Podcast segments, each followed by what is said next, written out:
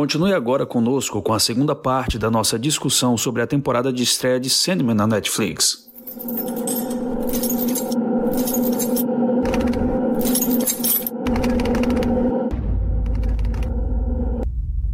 Os Escapistas.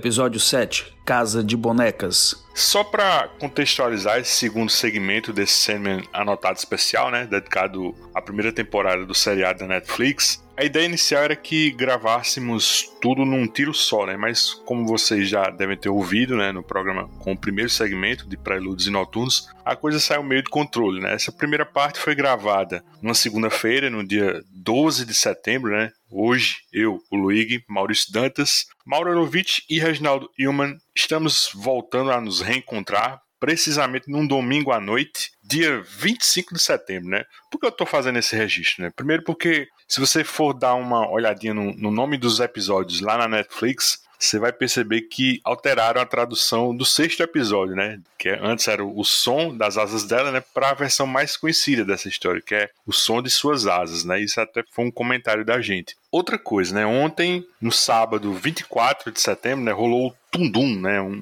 um evento global na Netflix divulgando trailers, né, fazendo anúncios de novas séries e, e, claro, né, confirmando renovações de outras séries. Foi muita coisa, muita coisa mesmo, mas nada se falou sobre uma segunda temporada de cena, né? nadinha, né? Isso quer dizer que não vai rolar uma segunda temporada? Não, né? por enquanto não quer dizer nada disso, né? Mas certamente você viu para acender né, a luz de alerta do fandom que já vinha bem desconfiado com um discurso meio na defensiva do game, né? Que até levantou a possibilidade da série migrar para outros serviços de streaming se não for renovada pela Netflix, né? O, o fato é que se a série de Sandman fosse semanal, sem esse esquema one shot de exibição, nessa semana que a gente está gravando, né, o episódio de sexta-feira última, ainda seria, pelas minhas contas, o nono episódio, né? E aí o, o, o hype eu acredito que ainda estaria supostamente vivo, né? Com todo mundo comentando o episódio da semana. Mas agora, nesse momento, eu tenho a impressão que só quem ainda tá comentando a série é a gente aqui, né? E o próprio Gamer. E como eu disse, parece que tá meio na defensiva e ainda nesse esquema meio tolo de repercutir qualquer hate de troll com cinco ou seis seguidores, né? Enfim, nesses sete sétimo episódio, né, somos apresentados a Rose Walker. Né? Luciene conclui o levantamento do que foi perdido e, e quem ainda não retornou ao sonhar depois do retorno de Morpheus seriam o verde do violonista, a Galt, né, que seria a substituta para o Glob e o Brute, e o nosso onipresente Coríntio. Né? Outra mudança foi o deslocamento da Lita Hall, né, do sonho de Jed Walker, para virar uma amiga confidente da Rose. Né? Para ser franco, eu não lembro direito se foi nesse episódio ou no próximo que Morpheus e Luciene constatam que Rose é o Vórtice, né? Quem tiver com a memória melhor, me ajude. Vamos lá, Reginaldo. Teus pitacos sobre tudo isso que eu falei e ainda tem a trama da Desejo que eu não falei. Você gostou do ator, né, que está interpretando ele ou ela, né? Fala aí. Ah, Desejo eu gostei, sim. Achei interessante, sim. É... Eu não imaginava que iam fazer tão fiel assim, né? Se, se a fidelidade que o fã tava pedindo, né? Tava o reino do desejo, né? Aquela reprodução dele, né? Dele dela, né? É gigantesco, assim. Então tem tudo lá, né? Assim, achei bem legal. Eu acho que eu tava falando, assim, o olhar de fora, né? De quem não é, não leu ou não conhece, vê, assim, a adição dos perpétuos aparecendo desse jeito. É um pouco estranho, assim, eu acho. Porque o desejo aparecer assim, eu não sei se ele tá. Eu acho que a morte ela ficou muito bem caracterizada, né? Até pela função e pela representação, né? E pela participação no episódio dela. Desejo ele apareceu no reino dela só, né? Assim, então eu acho que talvez não sei, não sei se para o marinheiro de primeira viagem, não sei se se causa um estranhamento, assim. Eu acho que um pouco sim. Você falou do vórtice, ele, ele é apresentado logo de cara. A Rose é apresentada logo de cara como um vórtice por Morpheus. Né? Os personagens lá, os habitantes do sonhar, eles já têm um burburinho que que está ocorrendo um vórtice, né? A Rose, ela tá sonhando, eu não sei se ela aparece primeiro no castelo, num cantinho, e eles veem ela já logo de cara. Inclusive o Morpheus interage muito com ela, né? Fala muito com ela, conversa muito com ela. É, até a estratégia dele é esperar que ela reúna os outros pesadelos, né? Os, os arcanos lá, né? Os, agora são três arcanos só, né? Que ela acabe trazendo, né? Atraindo os arcanos. Eu acho legal. Eu acho que algumas coisas funcionaram bem, outras não, né? Não vou falar todas para deixar o pessoal falar. Talvez a, a, eu vou falar só a que eu gostei mais, porque foi para mim a mais inesperada. Eu vou esperar, eu vou esperar a hora que aparecer lá na frente eu falo. Eu acho que é mais para frente que eu vou comentar. Uma coisa assim, aproveitando sua deixa, assim, uma coisa que não me agradou foi essa atriz que interpretou a Rose Walker, a Vanessa Samuyai. Eu achei um, uma atriz assim, nível malhação, sabe, bicho? Isso não tem nada a ver com raça, mudança da etnia, não tem nada a ver. Eu só, eu só não gostei, bicho, da interpretação dela. Eu acho que a, a Rose Walker é uma personagem muito forte, bicho ali em casa de bonecas, assim. E eu achei ela muito limitada, assim. Mas eu, eu também quero ouvir o comentário de vocês. Quer comentar, Maurício? Ah, da Rose em específico não, não, não ofendeu, mas também não disse muita coisa. Nesse ponto eu concordo com você, sim. Ela não tem uma coisa marcante, assim, dela. Concordo que mudança de etnia e tudo mais, nada disso afeta. Eu vi gente questionando, né, como é que uma negra daquela época podia ter dinheiro e tudo mais. Enfim, a própria história do gibi já justifica isso, né? Ela não precisava ser de uma, uma família rica, necessariamente inglesa para tanto. E isso não, não atrapalha em nada, não, não prejudica em nada. Eu acho que é, é o de menos. Tudo de menos, tudo de menos. Eu gosto da, das alterações que foram feitas aí. Vou até antecipar logo aqui o meu julgamento. Eu gosto das alterações feitas no todo. Acho que foi, foi uma simplificada na, na história, foi. Mas por outro lado, eu acho que em alguns momentos ali em Casa de Bonecas, o Gaiman dá uma esticada na história. Ele meio que se apaixona pela personagem, né, da, da Rose, e aí ele dá aquela viajada, aloprada com os personagens, e vai e vem com eles, da casa, com Ken, a Barbie e tudo mais. Acho que perde um pouco da riqueza que o, o game coloca nos quadrinhos, verdade. Mas por outro lado, ele corta um pouco também a, uma carnezinha ali que ele colocou nos gibis, que não, não diz muita história, parece mais um, um escritor apaixonado pelo personagem mesmo e tentando dar o máximo tempo de tela, de página possível para ele. Gosto e acho que a menina, ok, cumpriu o papel dela, pouco diferente, do, do da Desejo, né? Que, como vocês falaram, eu gostei muito também. Ficou bem interessante a caracterização do irmão irmã, né? Como é a tradução, a gente comentou isso no outro programa, do Morpheus. É a minha decepcionante até agora só foi aquele lápis, aquele lápis não, né? Aquele vislumbre que a gente teve da desespero, mas vamos falar disso mais pra frente. E aí, Mauro? Eu não, não, não achei ruim, não, essa atriz da Rose Walker. Assim, eu acho que ela não brilha, né? Igual você falou, mas eu não acho que ela prejudica o andamento da trama, não. Eu acho que tem alguns problemas de roteiro que ela não é tão bem explorada. Aí eu, eu concordo mais com o Maurício. Ela, no, no quadrinho, ela tem um destaque maior, ela se coloca melhor, ela tem um protagonismo mais evidente aí,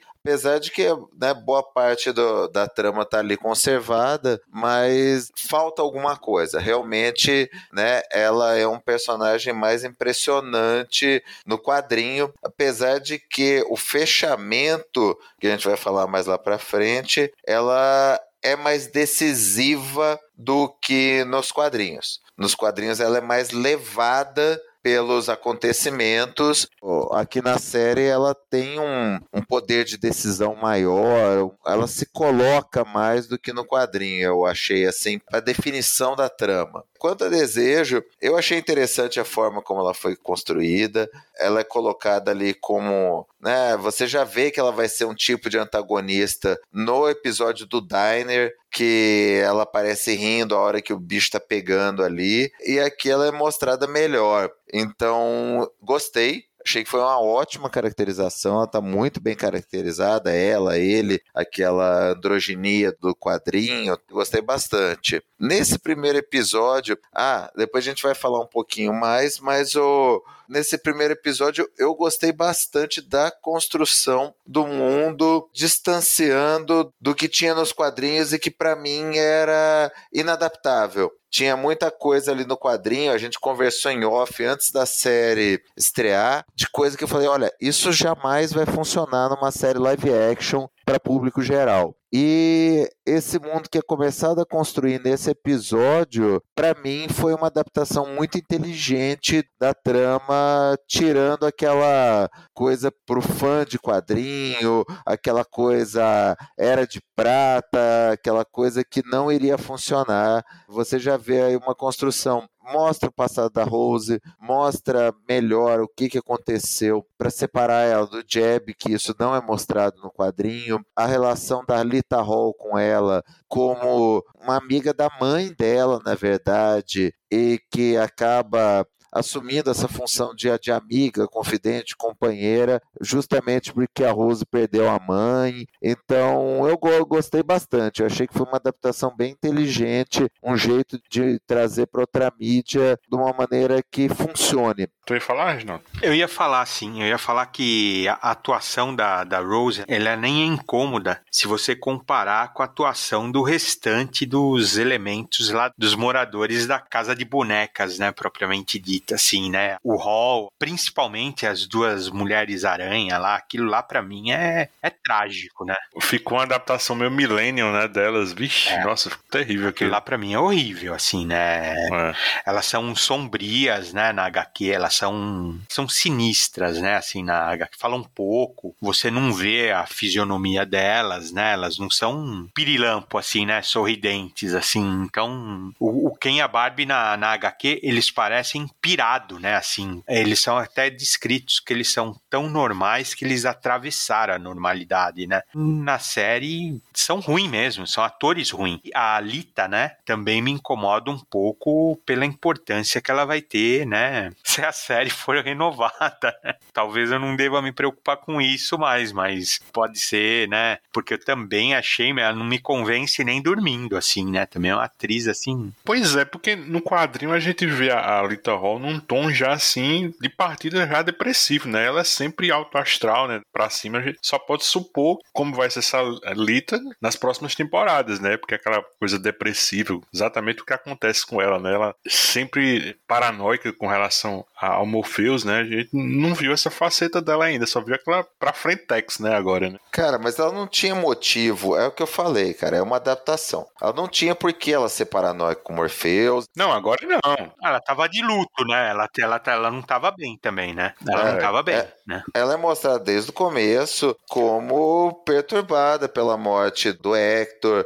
Ela via ele nos lugares, no voo, mesmo antes, assim, tudo bem que podia, você pode falar que como ela estava muito perto da Rose, já era uma influência do vórtice, né? Mas você vê que ela não sabia lidar com o luto, que ela estava ali, né, meio sem motivação para a vida, que o, o fato dela topar apoiar a Rose ir com ela até a Inglaterra só porque ela não tinha mais o que fazer da vida dela, né? Ela estava perdida. Eu achei que isso mostrou bem ali. Para a construção que vai levar o ódio dela pro Morpheus, também é bem mostrado ali pra frente, só com uma motivação completamente diferente do quadrinho. Ali tá, eu, eu gostei, não sei se estou me deixando levar pela beleza da, da Thaís, é muito bonita realmente, mas eu achei interessante, principalmente a forma como eles adaptaram essa coisa aí da morte do, do Hector e eh, como ela lida com isso. De fato, como o Mauro falou, é uma coisa que a gente comentava mesmo, né, antes da série estrear, de que não tinha como fazer aquilo, tinha que dar uma adaptada bem grande aí, e a nossa expectativa é essa porque a gente já sabia que Casa de Bonecas viria nessa primeira temporada, né? Agora, eu acho que foi a série soube, né? Não sei de quem foi a ideia do Gamer, do da Heinberg, do já vacilei o nome aqui no Goya, enfim. Eu, eu acho que foi uma, um acerto bacana, porque simplificou, mas ao mesmo tempo teve vários acenos a tudo que a gente viu no gibi e ainda dá uma uma amarração legal ali para aquele personagem que vai aparecer mais adiante, né? É spoiler se falar? Acho que não, né? Também foi interessante, assim. Aí eu achei que talvez foi um pouquinho longe demais a distância da Lita, né, pra aqui a, a coisa é a bisavó dela, né? Porque teve mais tempo de prisão do Morpheus do que no, no, no quadrinho, né? No quadrinho a Unity é a avó só dela. Aqui ela já vai com o bisavó porque teve um, um salto aí, né? De, de tempo, o Morpheus ficou mais tempo preso. E ela inteiraça, né, bicho? É isso. Eu achei ela bem demais pra bisavó de uma mulher do tamanho da Rose. Isso não é um jogo, minha gêmea. O sonho ainda se comporta como se o reino dele fosse superior aos nossos. Está na hora de ele aprender que os sonhos são meros ecos do desejo e do desespero. Seja lá qual for esse esquema novo, não vai funcionar. O último não funcionou, nem o penúltimo. A nada foi um erro. E o Roderick Burgess foi só uma distração. Mas olhe, as coisas mudaram. Meu amor. Minha gêmea.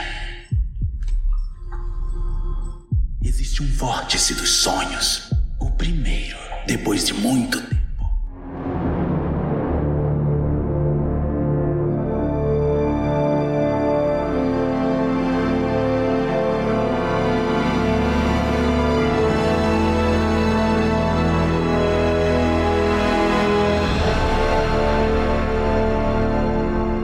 Episódio 8 Brincando de Casinha. Nesse episódio a gente já vê se concretizando assim, um, uma das maiores mudanças da série né, em relação ao quadrinho, né, que é como a Lita Hall ficou grávida. Né? Não vai ter nada de Sandman da Era de Prata, né? quer dizer, o Hector Hall não é o, o Sandman lá do Joe Simon e, e Jack Kirby, né, morto há muitos anos, né, mas ele tá vivo assim dentro de um micro sonhar, né? Do Glob e Brute, né? Em Office, o, o Mauro, ele. E ainda agora também ele falou que curta essa versão e talvez até funcione melhor na televisão. Mas eu, eu sempre, como eu falei, eu, eu fico ressentido assim quando a produção elimina assim, a, a parcela mais vergonha alheia, assim, mais gibizeira de Sandman. Né?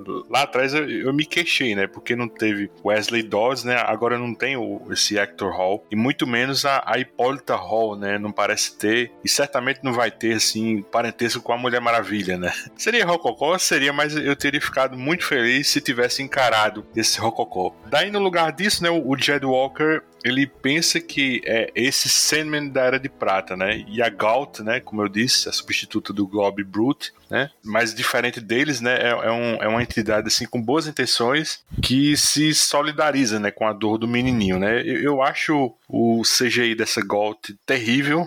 Aliás, todo o CGI desse arco, eu acho que ele já deixa muito a desejar, né? Como se o maior investimento tivesse ficado lá atrás, né, em Prelúdios e Noturnos. Ainda tem os moradores do pensionato, né? Com exceção do Stephen Fry, né? Como o Gilbert, eu acho, a Reginaldo falou assim, todos péssimos também, incluindo assim, como eu falei, a própria atriz, a Rose Walker, né? Eu achei muito fraquinha. Mas assim, você, Maurício, você curta essas alterações sobre o Sandman da Era de Prata, assim, no, no, desenrolar, assim, de brincando de casinhas, que lá no gibi do, do Gamer era uma senhora aula, assim, de costura gibizeira e aqui optam pelo caminho mais fácil. O que é que você acha disso? Ah, eu gostei. Confesso que eu, eu ri, assim, uma risada de... Ficou legal, engraçado. A ideia do, do, do ser o, o Sandman, né? Desse sonho aí criado pela Gaut acho que foi uma forma interessante de manter, né, o, o elemento aí, fazer a, a menção ao, ao, personagem, assim, concordo com você, foi suprimida a menção aí ao Wesley Dodds antes, mas aqui eles mantiveram e mantiveram bem. Acho que nessa versão a, a história explica melhor algumas coisas, como você bem disse, e acho que, na verdade, vou até roubar as palavras do, do Mal quando a gente conversava em off. Me corrija, Mal, se eu disser algo errado, mas você falou bem que não tinha nem como usar aquela narrativa, né, do, do Leo Nemo, aquelas referências todas que se fazia ao, ao gibi antigo. A gente comentou isso no, nos podcasts, né, de quem é o Leo Nemo, qual é a importância dele, a temática. Então, não tinha como fazer aquilo, adaptar aquilo para a série. Então, a forma como foi feita, eu acho que foi bem acessível, né? De novo, na série não é só pra gente, pelo contrário, é bem pouco pra gente mesmo. A gente não consegue sair da comparação com o gibi por conta disso. Então, para mim, funciona, Luiz. Funciona bem. Dei uma, uma risada gostosa, como diria nosso amigo do Vale, porque eu achei que foi uma, uma saída bem interessante, né? O uniforme, a estética toda é bem caricaturizada no gibi, né? Desse Sandman. Aquela base de operações dele, os, os dois, o Beauty Globe lá, fazendo o papel de meio que mentores dele, ele indo combater sempre o, o, o, vilão da semana, né? Do episódio. E aqui isso foi bem traduzido para um sonho de criança, né? Um sonho no qual ele sofria violências no mundo desperto. E nesse mundo dos sonhos que a Gaut hackeava, né? O acesso dele ao sonhar e, e colocava nessa nesse universo compacto de sonho, no qual ele é o herói e ele tinha uma esperança, né? Como você disse, é um pesadelo ali benigno que quer se tornar um sonho, como a gente vai ver mais adiante, e ele estava tentando proteger a criança de algum jeito. Eu acho que é uma coisa que não existe no, no gibi, né? Mas é um, um aceno legal os elementos e um uso interessante. E concordo plenamente com você quanto à questão do, dos efeitos, Luiz. Parece que botaram o dinheiro todo nesses primeiros. Tipo, vamos conquistar a galera agora e depois a gente já sabe que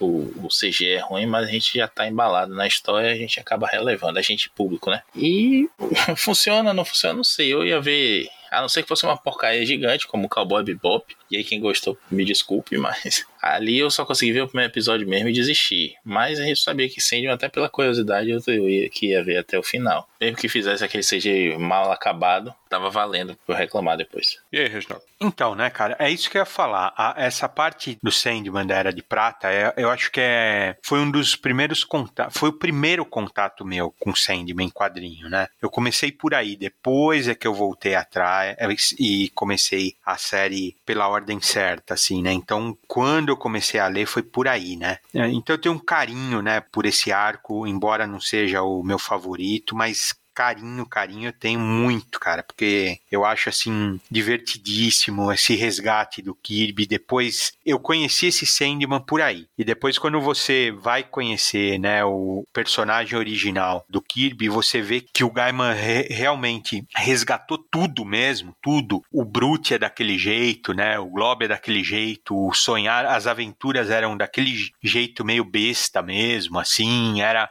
já era puxado do, do Nemo, né? Né, das histórias do, do Little Nemo. Então, assim, que resgate, assim, que história legal, né? E o, o, o Jed tinha um avô tal, e ele fez uma amarração, assim, a gente até comentou isso quando a gente comentou a edição, né? Que ele, fe, ele fez isso de forma retroativa, claro, mas ele acabou sendo feliz em muitos pontos que ele acabou tendo sorte, né? Do rei do Little Nemo, não da, do Sandman da Era de Prata, do rei do Little Nemo também ser Morpheus, né? E você acabar associando com o Morpheus, né, com o nome do Morpheus, né? Então tem assim umas associações que acabaram dando um encaixe assim muito perfeito, né? Então eu gosto disso, né? E aí adaptar isso para TV, eu não esperava ver de jeito nenhum. Não esperava, não queria também, não contava com isso e ver que foi feito isso para TV e feito de forma carinhosa, do jeito que foi feito e de forma inteligente, eu gostei. Eu achei super legal. A adaptação é isso mesmo, né? Você não tem que transpor do quadrinho para a TV, ser 100% fiel, né? você tem que ajustar sim, você tem que ter diferença, você tem que se adequar realmente ao meio. Achei legal, achei inteligente. O fato da Gaut substituir os dois monstrinhos lá não faz falta nenhuma. Ela é interessante até esse ponto, né?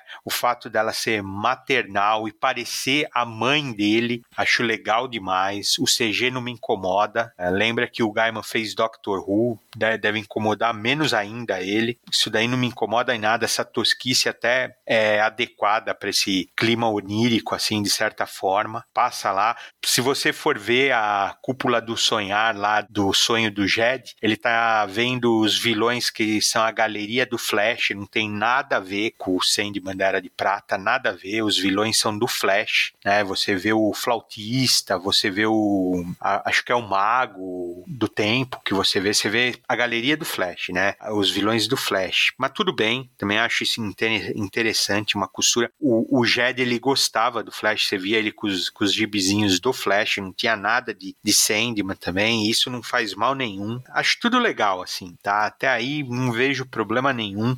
Acho uma adição excelente, excelente. Até a questão mesmo que o Mauro falou da Lita encontrar o, o Hall no sonhar, eles construírem a casinha lá.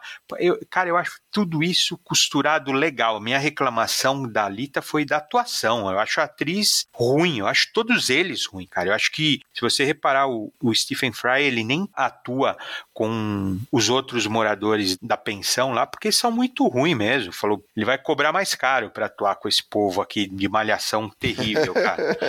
Tem que pagar um adicional de salubridade. É, exatamente. É, o cara vai cobrar caro, meu, para atuar com esses caras aqui, porque eles são péssimos, são mesmo, cara. Né? O, o Hall, aqueles shows dele. Puta, cara, eu achei aquilo lá sofrível. Nossa, aquela cantoria, bicho, eu acaba assistindo mute, viu, velho? Puta merda. É sofrível, cara. Porque tem, não é a, aí é que tá, cara. Não é a pegada.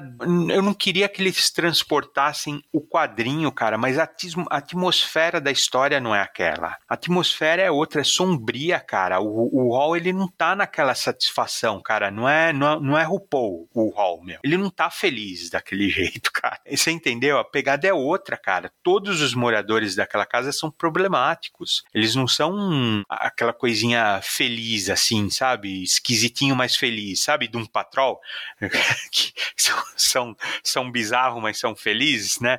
Não, eles não são isso, cara. Eles são bem esquisitos. O, tanto é que o Gilbert era o vovozinho mais normal de todos, ainda assim também era de certa forma bizarro, assim, né? Então, isso realmente eu acho que fugia um pouco. Mas do resto, pô, é normal. Pra história, até que, se eu for comparar os dois arcos, eu prefiro o primeiro, disparado. Eu acho que o primeiro teve uma condução, um ritmo, uma cadência, né? O fato dele ter uma, um objetivo, uma recuperação, né? Um propósito maior. Aqui eu acho que ele ficou mais enrolado, né? Assim. E aí tem até o agravante, né? Que eu acho que acho que é nesse que é nesse episódio tudo que você vê Morpheus começar a ficar meio meio de mal da Luciene, né? Aquela aquela briguinha de de casal assim que ele primeiro que ele pede o relatório lá o histórico da Rose e ele fala você me permite levar o relatório? Cara, mas o Morpheus não faria isso desse jeito, nessa cortesia, nessa gentileza, cara. Mas não, Morpheus não faz isso nunca, cara. Nunca. Ele é um escrotaço, cara. Ele é um escrotaço com o Lucien. E mais ainda nesse comecinho, né, bicho? Ele, talvez ele, ele vá amenizando um pouco, né, no decorrer da série. Coisa assim, bem rara mesmo, né? Mas nesse comecinho, assim, ele já tá assim nesse ponto, assim, good vibes, eu achei estranho demais também. Né, e a relação deles aí, a na verdade, a briga deles aí, o desentendimento deles aí, é justamente disso, né? Dele ver que a Luciene, ela tem uma certa autonomia, ela tem uma. Na verdade, ela, ela dirigiu sonhar, né? E quando ela toma a liberdade de dar uma opinião para ele, ele não gosta. Isso daí perfeito, é, é a cara do Morfeu ser assim, ser assim, falar. E isso é legal, isso, e, e, esse é o personagem mais fiel, né? O personagem que vai precisar consertar, aparar essas arestas, né? Quer dizer, tá difícil aí, ainda aí, né? Assim, eles tiveram que adoçar muito rápido esse Morpheus, né? Muito rápido tá meiguinho, meiguinho com a Rose, muito meiguinho, assim. Então, aí já me incomoda um pouco mais, né? Nessa segunda parte ele passou a me incomodar mais desse jeito, sim. E aí, Mauro? Tem quatro pontos aí que eu queria falar sobre esse episódio e esse arco. Vamos um por um lá. Primeiro, o, o negócio da Lita e do Hector. Cara, eu gostei demais dessa solução, cara, demais. Foi uma construção interessante para mostrar a concepção do Daniel dentro do sonhar de um jeito que outras pessoas consumam. Isso que é um negócio que a gente tem que entender, cara. Pra gente que, que lê quadrinho, eu que, que leio quadrinho há muito tempo, o Regi já é mais enciclopédia aí, já tinha, né, foi atrás, tinha um conhecimento desse Sandman aí, do Kirby, cara. Puta, eu acho isso ruim demais. Assim, na construção, na história, na, no quadrinho, ficou legal Tem o negócio do Little Nemo, tem o negócio dele homenagear o Sandman antigo, mas, cara, é confuso. A gente tá falando, né, no, no, no nosso outro programa, nós falamos lá das meninas que tinham podcast e que estavam comentando e tiveram dificuldade de entender o primeiro arco e algumas das referências. Você imagina se a gente entrasse numa complexidade dessas, cara. Ia ficar um negócio assim, eh, ia ser, sei lá, a galera ia dropar em peso esse negócio. Não adianta, é uma adaptação para outra mídia. Não ia funcionar, ia ser constrangedor ver o cara lá, o Hector de Colan, num universo, cara, que no que foi construído aí não tem Liga da Justiça, não tem Mulher Maravilha, ia ser um negócio completamente aleatório, ia ficar muito, muito ruim. Então eu fiquei feliz que, que eles conseguiram adaptar, a coisa faz um sentido, você cria uma empatia com a Lita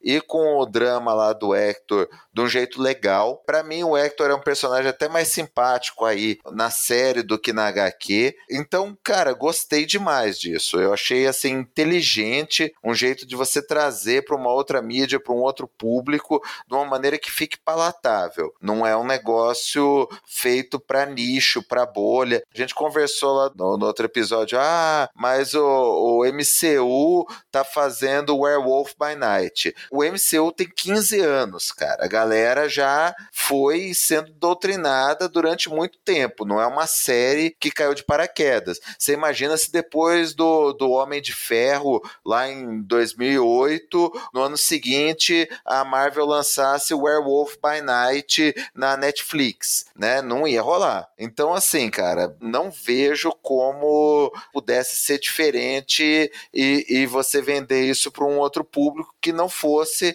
o nicho do nicho do, do quadrinho. Então eu gostei bastante, cara. Eu achei ótimo eles terem limpado isso daí. O que me desagradou especificamente dessa trama do Jeb, cara, que aí eu acho que é um erro grave, na minha opinião, um erro de coerência para a série. Lá é mostrado que a bolha, né, o, o, o mini sonhar que o Brute e o Globe criaram, onde estava o Hector, onde estava a Lita, onde tudo isso dentro da cabeça do Jeb, prejudicava o Jeb na vida real. Porque a fuga dele para esse mini sonhar era muito maior do que na série. E aí ele deixava de fugir, ele deixava de ter iniciativa, ele sempre, né, fugir no mundo real, tentar sair daquele porão que ele ficava trancado, sair dos maus tratos daqueles pais adotivos, porque ele ia para fuga mais fácil, que era a fuga para esse mini sonhar dele, onde ele é, onde tinha super-herói, onde era esse mundo fantástico. Aqui não tem isso. Aqui você já é apresentado para o Jeb tentando fugir. Então, cara, deixa de fazer sentido o Morpheus ficar é, revoltado com aquela sonho lá, a, como é que é mesmo o nome dela? Igaut, né?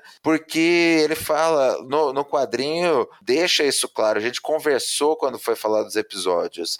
Esse mini sonhar aí, esse mini reino que criaram pro Brute e pro Globe, prejudicava o Jeb na vida real e era uma fantasia dos dois de serem Morpheus, né? De serem donos de um, de um sonhar para chamar de seu, né? É, aqui não, aqui eles deram, tentaram dar uma motivação nobre aí para Gaut, né? Para ela, ela fazia porque ela era um pesadelo e queria virar um sonho. Então, assim, não faz tanto sentido para dizer que ela estava prejudicando o Jeb. E aí você vai falar, não, então tudo bem, ela estava ajudando e eles quiseram mostrar o Morpheus sendo escroto, né? Vendo que, ó, na verdade ela fazia um bem, ela podia sim ser um sonho, podia mudar, e aí o Morpheus escrotizava com ela, mandava ela lá para escuridão e escrotizava com a Luciene. Tá, beleza. Eu entendo, aí seria uma outra construção aí para a série, mas se eles não desfizessem isso tão rápido, aí, aí agora eu vou concordar com o Luigi e com o Regi.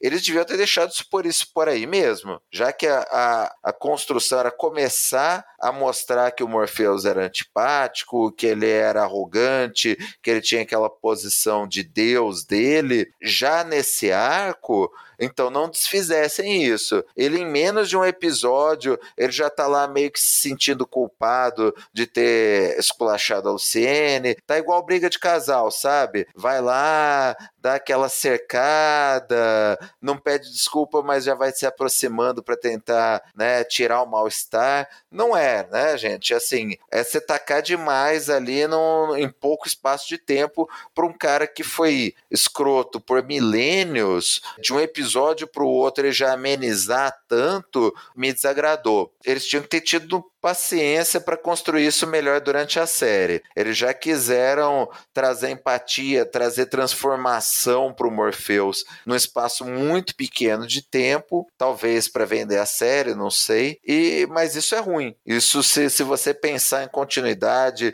se você pensar nos outros arcos, isso já vai trazer prejuízo. Essa mudança tão imediata. Todo o ponto da série é uma mudança muito lenta de um personagem de desagradável e as consequências que essa mudança vai trazer para ele e para o universo. Esse é todo o ponto de Sandman. E se o cara já transforma de um episódio para o outro, ainda na primeira temporada, você perde muita construção dramática para umas próximas temporadas. Eu já estou falando demais, mas vamos, não, não posso deixar de falar também dos habitantes da casa, né, de bonecas que vocês falaram. Me desagradou muito a representação da interferência da Rose no sonhar deles, né? No quadrinho, quando ela começa a agir como vórtice e, e mistura o sonho de todo mundo da casa, é mais onírico, né? Faz menos sentido. Os sonhos, né, eles são mais perturbadores e mostra que assim, uma pessoa que vive com a outra dentro da casa, terem contato com o que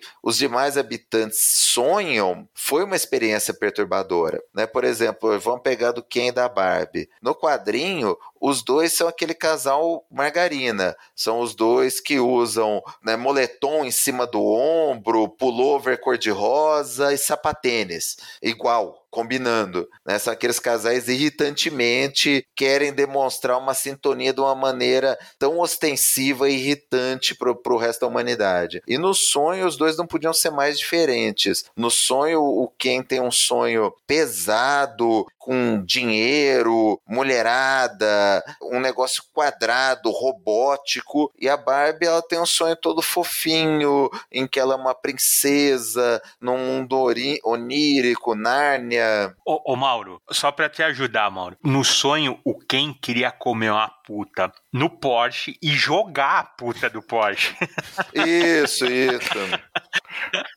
Então, cara, assim, é... e o Ken no sonho, né, cara, a gente falou lá, ele tá igual o Max Hedron, né, ele é todo quadradão, ele é todo robótico, então, assim, isso perturbou a Barbie, foi o, os dois, eles veem no sonhar o quanto que eles eram diferentes, incompatíveis, e isso acaba com o casamento deles e vai trazer reflexos lá pra frente. Isso não é mostrado aqui na série, e um entra no sonho do outro e ninguém sai perturbado com aquilo, no dia seguinte, eles estão todos lá amiguinhos de novo. Eu achei até interessante né, o que eles fizeram com o dono da pousada, dele ficar arrancando a pele, mas assim, no quadrinho, a analogia que eles queriam mostrar dele não se identificar com nada, né, não se identificar com a personalidade dele falsa, né, que ele fazia uma, uma aparência de masculino quando estava ali fora do, do, do show dele de transformismo, e ele não se sentia adequado com nenhum dos dois papéis, ele se sentia incômodo e por isso que ele ficava lá arrancando pedaço dele. Essa analogia não é bem construída na série, você não consegue entender que é isso que eles estão querendo representar a, hora que ele está lá arrancando o próprio rosto. Então, essa representação dos sonhos dos moradores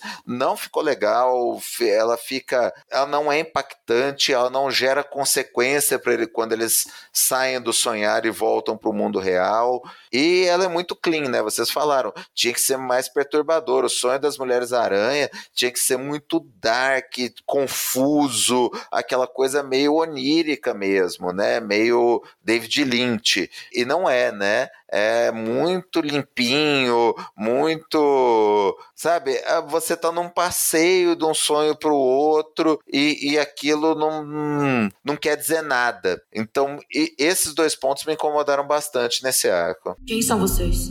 De alguma forma você conseguiu invocar uma audiência com o mestre Morpheus. O rei dos sonhos. Mas agora precisa ir. Luciano. Ela não devia estar aqui. Não, mas eu gostaria que ficasse. O que é esse lugar? Você está no sonhar. É para onde vocês vêm quando dormem. Então eu tô dormindo agora. Eu tô sonhando. Sim. E eu gostaria muito de saber como você me encontrou.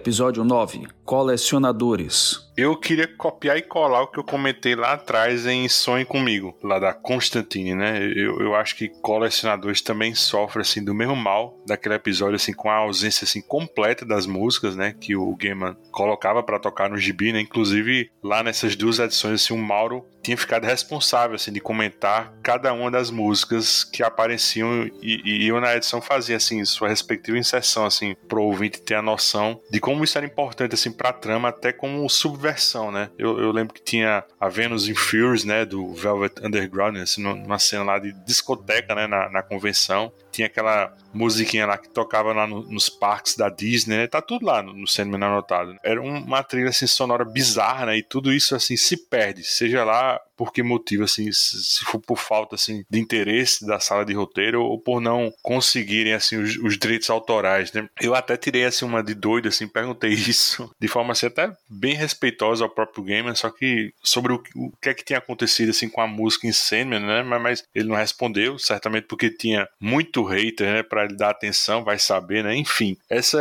é, era para ser assim, uma das histórias assim mais pesadas da temporada, mas acho que ficou tudo assim muito pasteurizado assim, com serial killers que não mete medo em ninguém, né? Não rolou nem aquela contação assim de histórias do Gilbert para Rose, né, sobre o lobo mau, até com uma metáfora assim para os, os assassinos ali, né? Todos assim cobertos assim pela premissa da convenção de cereais, né? Eu, eu também tenho minhas ressalvas assim com essa super exposição do Corinthians, né, desde o primeiro minuto, assim, com toda essa lábia e charme assim, estilo Tyler Durden, né? E aí o público acaba glorificando ele, né, dentro e fora das telas, né? Pouco importa assim quão grotesco ele fosse, né? Na verdade, as boquinhas quase não aparecem, né? Talvez para não chocasse um fandom dele, não sei. Enfim, Maurício, você defende essa adaptação de colecionadores ou você vai dar ouvidos ao, ao Mauro Raiz que a gente gostava e vai chutar o balde também? Não, achei bonitinha demais. O que o, a gente vê no gibi é quase um aqueles hotéis de beira de estrada, sabe? Não é um negócio pequeno, sabe? É um hotel grande, com, tem um auditório, tem capacidade de receber aquelas pessoas todas, mas é meio uma coisa assim, fora do perímetro urbano, lugar meio questionável, né? Aquele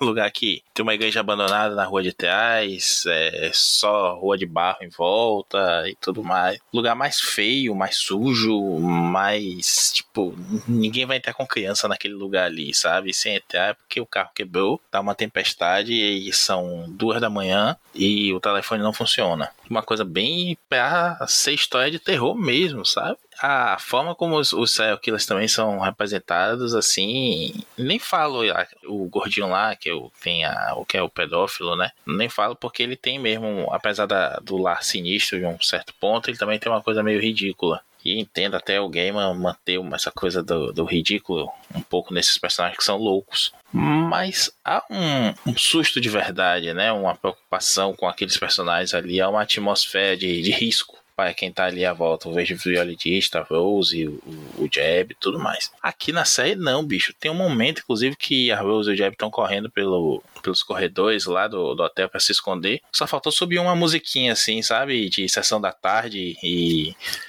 duas crianças do barulho aprontando todas numa convenção que não é nada do que parece, sabe? é. Eu sinto que aquele filme lá, aquela Gaiola das Loucas, tem mais perigo do que esse episódio, colecionadores. Aliás, esse filme vive passando de madrugada, né? Eu, às vezes, é.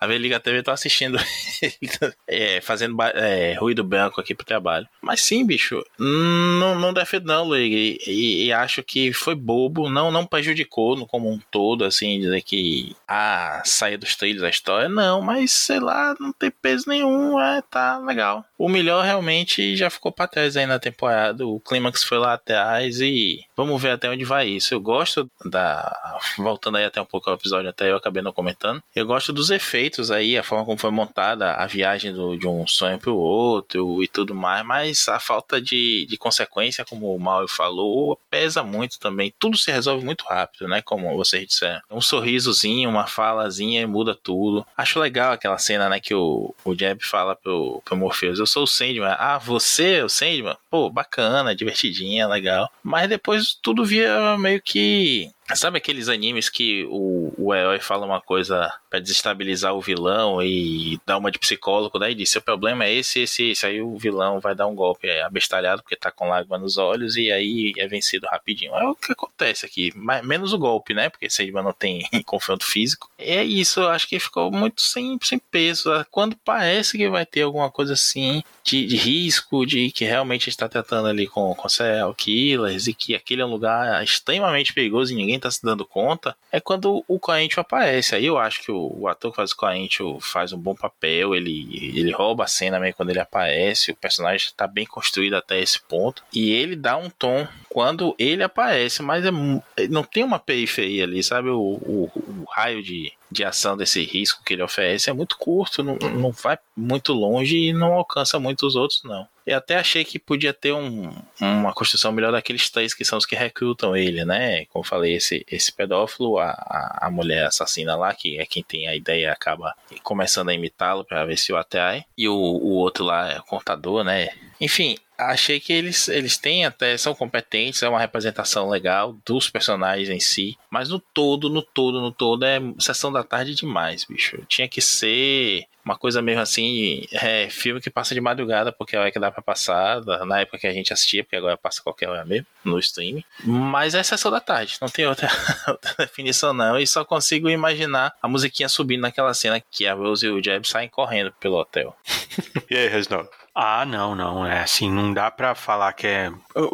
Você falar, ah, é bonzinho, é razoável, com material dessa qualidade, assim, é desperdício, né? É lamentável, assim, porque o texto disso daí é espetacular, né? A, a, ideia, né? Você fazer uma convenção de serial killer, né? E usar o trocadilho cereal, né? E a, a forma como o fato, né? De você, né? O, o, assassinato em série, né? A coisa da ser discutido, ser pauta, ser tema da, da convenção, tudo isso ser, ser tão pouco explorado e ser tão raso ser usado assim de forma assim quase banal assim, tom pastéis mesmo, assim, sem presença nem, sem peso nenhum, assim, achei ridículo, cara. Achei, achei realmente lamentável isso, assim, é desperdício. Achei um desperdício, uma pena, realmente uma pena, que é uma das melhores histórias de da de Sandman ser usada assim, ser desperdiçada desse jeito, porque tinha impacto, tinha era para ser perturbadora, era aí sim, até poderia a gente até poderia aceitar algumas tramas mais leves, outras mais, né? Até poderia ser uma decisão da Netflix, olha, eu vou fazer a série um pouco mais leve para alcançar um público maior, né? Fazer alguma coisa assim, mas eu vou pesar a mão em alguns alguns episódios e esse vai ser um deles. Esse daqui eu vou pesar, não vai ter jeito e não Tanto é que aqu aquela cena do recrutamento que o Maurício falou tem um tom meio de de comédia, assim, desnecessário, que não tem, né? Não tem nada a ver. Eu acho que, assim, o Gaiman, ele cobriu muito tempo a, a cena indie, né? A cena alternativa, né? Da música alternativa de Londres, né? E ele tinha é, é, esse perfil, né? O Gaiman andava de jaqueta de couro, né? Cabelo encebado. É, o perfil do Gaiman era esse. Ele era assim. Imagina Londres, cara, final dos anos 80, como que era, cara. Não tem isso. Esse daí era a terra onde Sandman germinou, né? Esse daí era o humus, né? A terra preta onde Sandman germinou. Então, Sandman tinha essa característica, né? O, o Corinthians, acho que eu comentei com vocês. Ele tinha uma figura, ele não era esse tom bege, assim, bonitinho tal. Eu até entendo a adaptação para os dias de hoje, não ficou ruim o Corinthians, nem é ele o problema. Mas o Corinthians da HQ, ele é um, né, uma roupa de couro, ele é um visual um pouco andrógeno também, mas ele é ameaçador, né? Né? Ele é uma coisa realmente alternativa, assim. Ele é. Eu falei para vocês que ele parece aquele filme lá do Alpatino, lá, aquele filme. Acho que é Parceiros da Noite. Isso, Mauro, esse mesmo, esse mesmo. Assim, sabe, é submundo, assim, e ao mesmo tempo ele está convivendo, né, o, o contador que vocês falaram é o Nimrod, né, assim, ele é, é um tiozinho, né, só que ele é um, ele estripa, meu, ele é, ele é um caçador com nome bíblico, né, a mulher, acho que, acho que o nome dela, acho que é sopa de cachorro, né, imagina então o que ela deve fazer, né, cada um deles tem uma, um detalhamento, né, o gordinho que a gente tá falando com, a, com, as orelhinhas de. Ele tem orelhinhas de gato, mas o certo é dele. De lobo, de lobo. É, de lobo, mas o certo dele ter as orelhinhas do Mickey, né? Mickey. O nome. O nome dele é Fun, Funland, né, meu? É Terra da Alegria. Ele é a lenda urbana do serial killer na Disney, né? É, ele é o serial killer que age na Disney. Então, assim, gente, não é leve, não é uma história leve. É uma história para ser um episódio inteiro pesado, sem humor, denso, mudar o, a narrativa visual a hora que o assassino em série conta a história dele, narra a história dele, porque a história eles contam durante o episódio o que eles fazem, né? Ser pesada, você tem que pesar a mão, né? Mostrar o que eles fazem é pesado, mostrar o que eles estão fazendo é pesado, porque a hora que o Morpheus castigar eles, porque é isso que é interessante, toda vez que o Morpheus castiga, dá o castigo, ele não parece ser tão pesado. E esse era um castigo, esse foi um castigo maravilhoso que o Morpheus deu no, ser, no serial killer, porque ele tirou deles o sonho deles, a ilusão de grandeza deles. Isso daí é fantástico. Mostrou, sabe, que eles são medíocres. Falou: ó, vocês não são esse Dahmer aí, essa série da Netflix que tá explodindo agora, cara. Infelizmente, cara, o que nós estamos vendo agora é, é um. É motivação para serial killer, cara. Essa quantidade de série que tá saindo de, de assassino em série. Assim, essa é essa estupidez, assim, que nós estamos glamourizando esses idiotas, cara cara. Né? Tá concretizando o plano do Corinthians, né? Exato, né? cara, exato, é. exato. Esses caras querem isso, querem notoriedade, querem ser eternizado. E o Morpheus fez ao contrário, falou: não, vocês não são nada, cara. Vocês são um bando de narcisista que acham que estão vivendo uma epopeia dentro dessa cabeça de merda de vocês. E não foi isso que aconteceu. Ficou pequeno, cara. Ficou ridículo, assim, ridículo. E o problema nem é o Corinthians, hein? Tô falando que o Corinthians foi interessante, assim, é dos males o menor, ele percorreu a série inteira, assim, fazendo a parte dele. O problema não é o Corinthians, ele foi até interessantíssimo, cara, porque a gente também passou aí por um período aí de cuidados aí nas produções culturais, assim, que não podia, né, cheio de politicamente correto, e é, de vez em quando é bom aparecer uma bicha má, né, meu, assim, uma bicha, uma bicha braba, né, meu, e essa daí, excelente, assim, né, ruinzona, assim, legal também, né, porque as pessoas precisam ter dimensão e precisam ter três dimensões, ser boa, ser ruim, ser vilão, herói, precisa ter tudo isso, né, para ser reais, para serem reais, né? Assim, então achei legal demais, assim. O problema não é o Corinthians, realmente não é o fato dele aparecer pouco, ser pouco sombrio incomoda, como tudo também, né, na série. Não tem jeito. Mas eh, o episódio em si, a história em si, isso dói no peito, assim, para mim, porque era uma das coisas que eu queria mais ver, assim, porque que me atraía na série, o que me impactou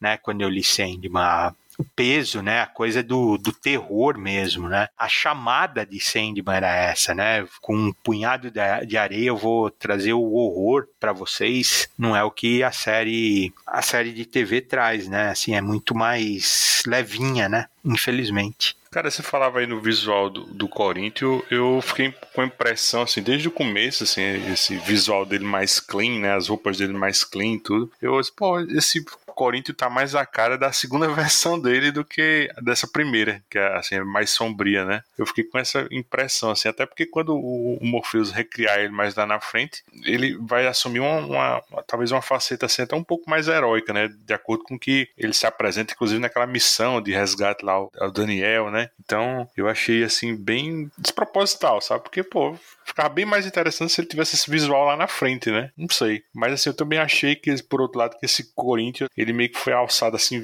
tipo vilão de temporada, assim, estilo Superman Lois, né? Essa onipresença dele, assim, desde o comecinho, ele me passou essa impressão, como se toda temporada fosse ter algum tipo, assim, mais proeminente. Eu digo isso assim porque depois desse papelão com esse Corinthians, eu, eu consigo assim, visualizar, assim, a produção, assim, fazendo essa mesma coisa com o Loki mais à frente. O que, é que você acha, Mauro? Bom, vamos falar desse episódio, cara. Em relação a esse episódio, eu concordo plenamente com vocês. A convenção ela tinha que ser muito mais sinistra. E você vê que, que é uma questão de direção e arte, né, cara? Porque boa parte do roteiro da HQ tá ali, né? As mesas temáticas do, do serial killers, que eu acho sensacional no quadrinho, né? Então eles têm lá o painel dos assassinos religiosos, o painel das mulheres, né? Do, do, do empoderamento feminino do, das serial killers, o painel dos caras que pedem dinheiro, né? Dos, dos que cobram o dinheiro das vítimas. Isso tudo tá ali, né? Na série, mas tá num, numa direção de arte assim tão limpa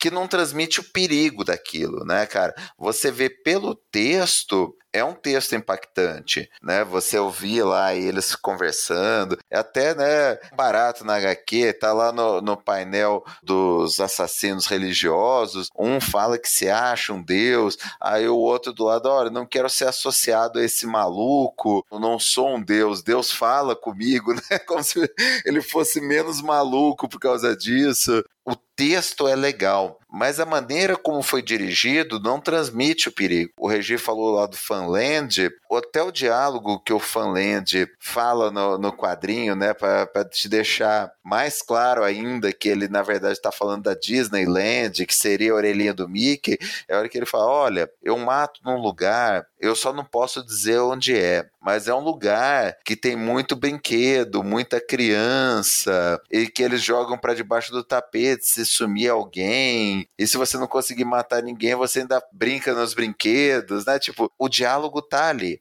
Só que ele não é nem de longe tão impactante quanto no quadrinho, muito pela direção de arte, né? Aquilo tá muito limpinho, muito inofensivo, as pessoas falam aquilo dali de uma maneira muito blasé, é, então realmente falta peso, né?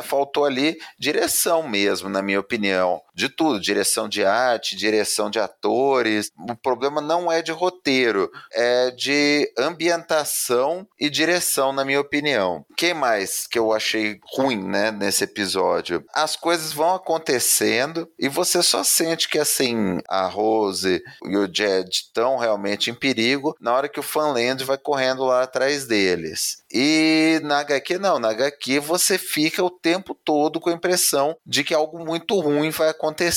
Então, novamente, aí é uma questão de tom para a série, né? Porque erraram a mão feio ali nessa direção. Agora, para não dizer que eu acho todo errado esse episódio, eu gostei do plano do Corinthians, né? A gente já falou da, da questão de ser uma escolha da série, escolha de linguagem, ter um antagonista para o Morpheus, que eles optaram por colocar o Corinthians como um antagonista e na HQ isso não tem, mas para mim funcionou bem e mais assim, funcionou melhor o que ele faz aqui em relação ao Morpheus do que o que ele faz na HQ. Aqui ele planeja usar o vórtice, o enfraquecimento do Morpheus em razão do vórtice, para ter uma chance de derrotá-lo, ou talvez de fazer a Rose substituir o Morpheus com o poder do sonhar, porque ele não entende direito o que, que o vórtice faz. Ele sabe que afeta o Morpheus, que afeta o sonhar, e ele vê aquilo como uma oportunidade de vencer o Morpheus e continuar fazendo o que ele fazia. Então,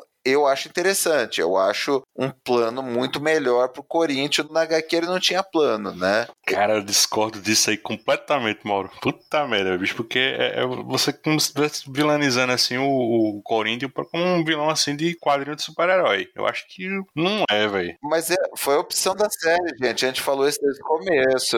É a opção da série desse jeito, mas assim, eu não gosto quando você faz essa comparação dizer que talvez seja o plano dele, talvez seja melhor que em relação ao quadrinho. Eu acho que não é por aí, não, bicho. É, ele, ele tem um plano. No quadrinho ele não tem um plano. No quadrinho ele tá ali fazendo o discurso olhando pro Morpheus, o Morpheus estala o dedo, ele some, né, cara? Não tem uma ameaça palpável. Em nenhum momento o Corinthians representa qualquer tipo de ameaça pro Morpheus. Exato. Então, é, eu prefiro assim. Ele tem a consciência da insignificância dele. Então, como é que ele vai bater de frente assim com o Morpheus? Até ter um plano assim e tal. Eu não sei, cara. Eu não, eu não gosto desse jeito, não. Ele dá uma facada na mão do Morpheus, que o Morpheus ajoelha, cara, na série e fala, pô, o que, que é isso, cara? Não, não, não, não dá. Pra mim não dá. Isso é, é muito vilão de super-herói, sabe? Não, não dá pra mim, não. No quadrinho ele também enfia a faca na mão do Morpheus, mas o Morpheus nem sente a faca, né? Ele trespassa a faca. É, mas é isso que eu tô falando, cara. No quadrinho é ridículo. Não, como? Ridículo, Mauro. Não fala isso. É ridículo o Corinthians querer enfiar uma faca no Morpheus. É um negócio que, obviamente, ia surgir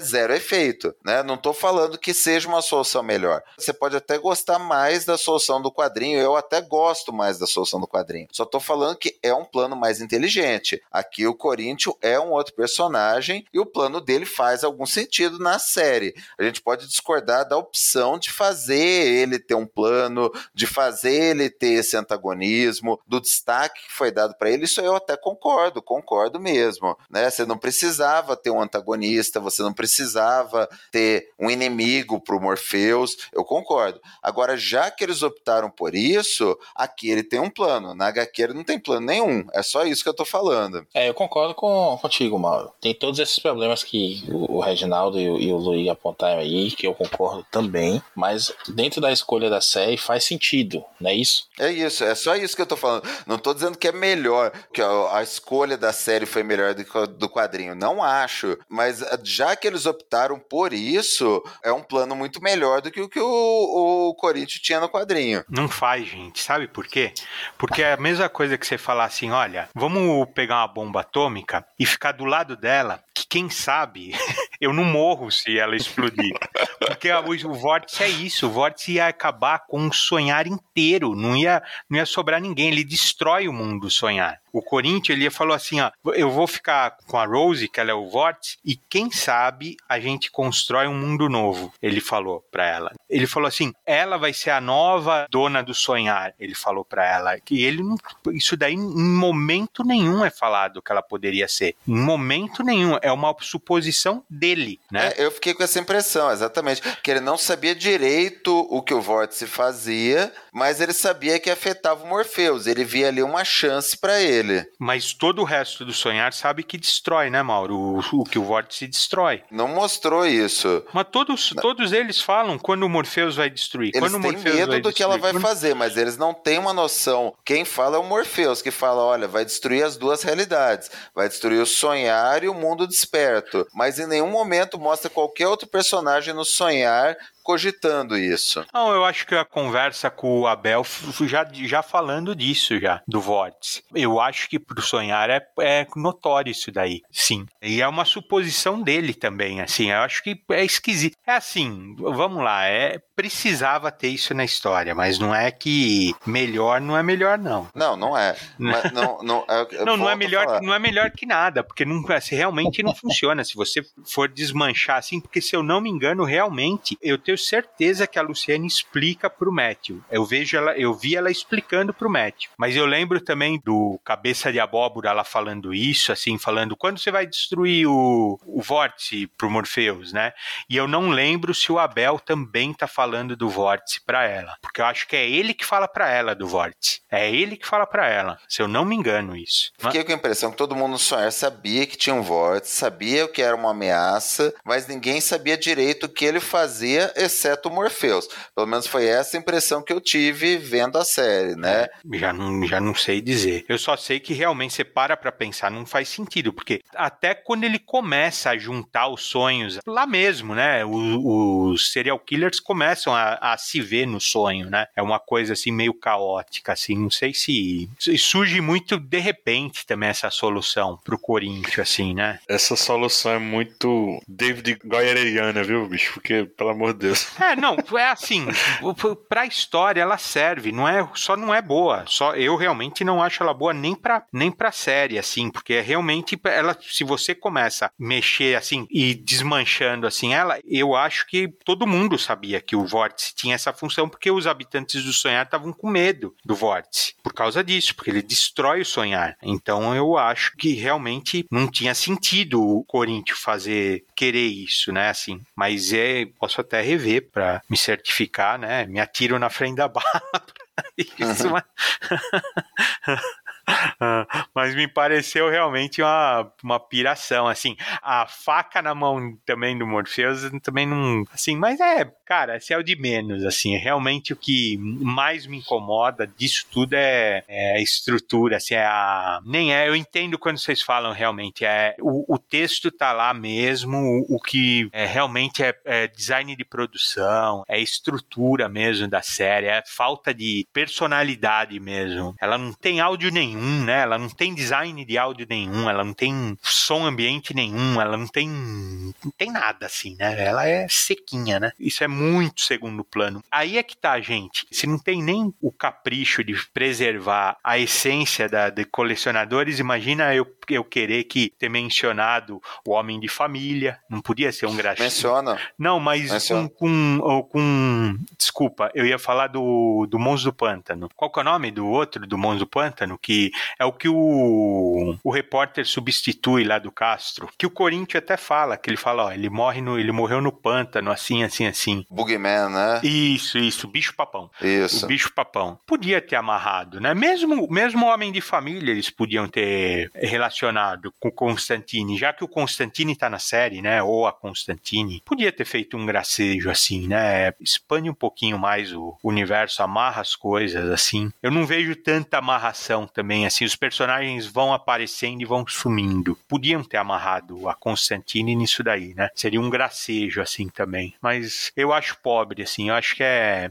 Falta aí um, um cuidado maior também nisso. Ah, com certeza, cara. Eu concordo de gênero, número e grau. Falta peso, né? As coisas não, não, não impressionam, os personagens vêm e vão, o design é todo mesmo para todos os arcos, todas as histórias, né? E eu o Sandman na HQ varia tanto, né, de tom, de história para história, de arco para arco. Isso daí realmente é incômodo, é, é pobre, né? Você simplificar e pasteurizar, né? Que foi um termo que vocês usaram muito no, no outro episódio, eu concordo, né? Uma coisa que acaba, né? A, a pessoa que não conhece, eles falam, pô, é legalzinho, mas não é tudo isso que você falava do quadrinho. Mas não é porque essa, essa falta de tom, essa falta de capricho, essa falta de personalidade torna a coisa realmente mediana que era para ser excepcional. Mas é que tá, mal. Eu, quando falei que eu concordava com você, entendia que você tava falando que é uma, uma situação que servia pra história, eu ia pontuar justamente isso. Não há como você adaptar o Sandman quadrinho, fazer uma transposição pela,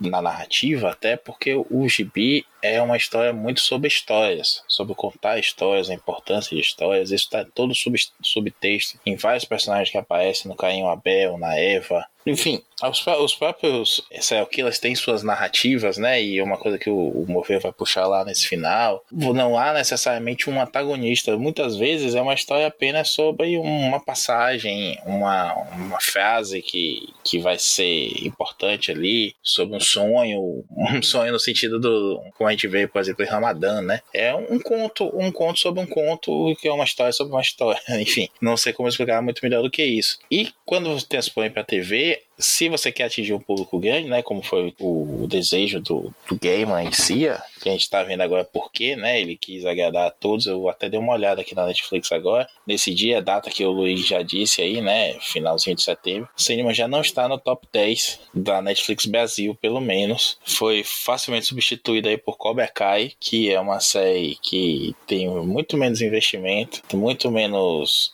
elaboração na, na história, né? Mas que agrada muito mais, que cheia de clichê, mas aquele clichêzinho gostoso de ver. Eu mesmo sou fã da série, desde que é a original do YouTube. E que é mais fácil, é mais vendável pro formato Netflix, né? E não tinha como ele não cair nessas armadilhas aí de ter que ter um antagonismo, de ter um plano do vilão, o vilão da temporada e tudo mais. Ele pode apoiar isso para as próximas, depois que ele conquistar um público, pode. Mas agora no comecinho o termo é esse mesmo, é pasteurização, não só estética, não só de, de trilha sonora, mas de narrativa também e da forma como se conta a história, diferenciando aqui da narrativa, no sentido que eu falei do, do gibi, né? Que é uma história sobre histórias e aqui você não consegue fazer isso para atingir esse público que ele quer atingir, para justificar esse orçamento e, e etc e tal. Seu marido morreu há muito tempo, ele era um fantasma e isso é um sonho.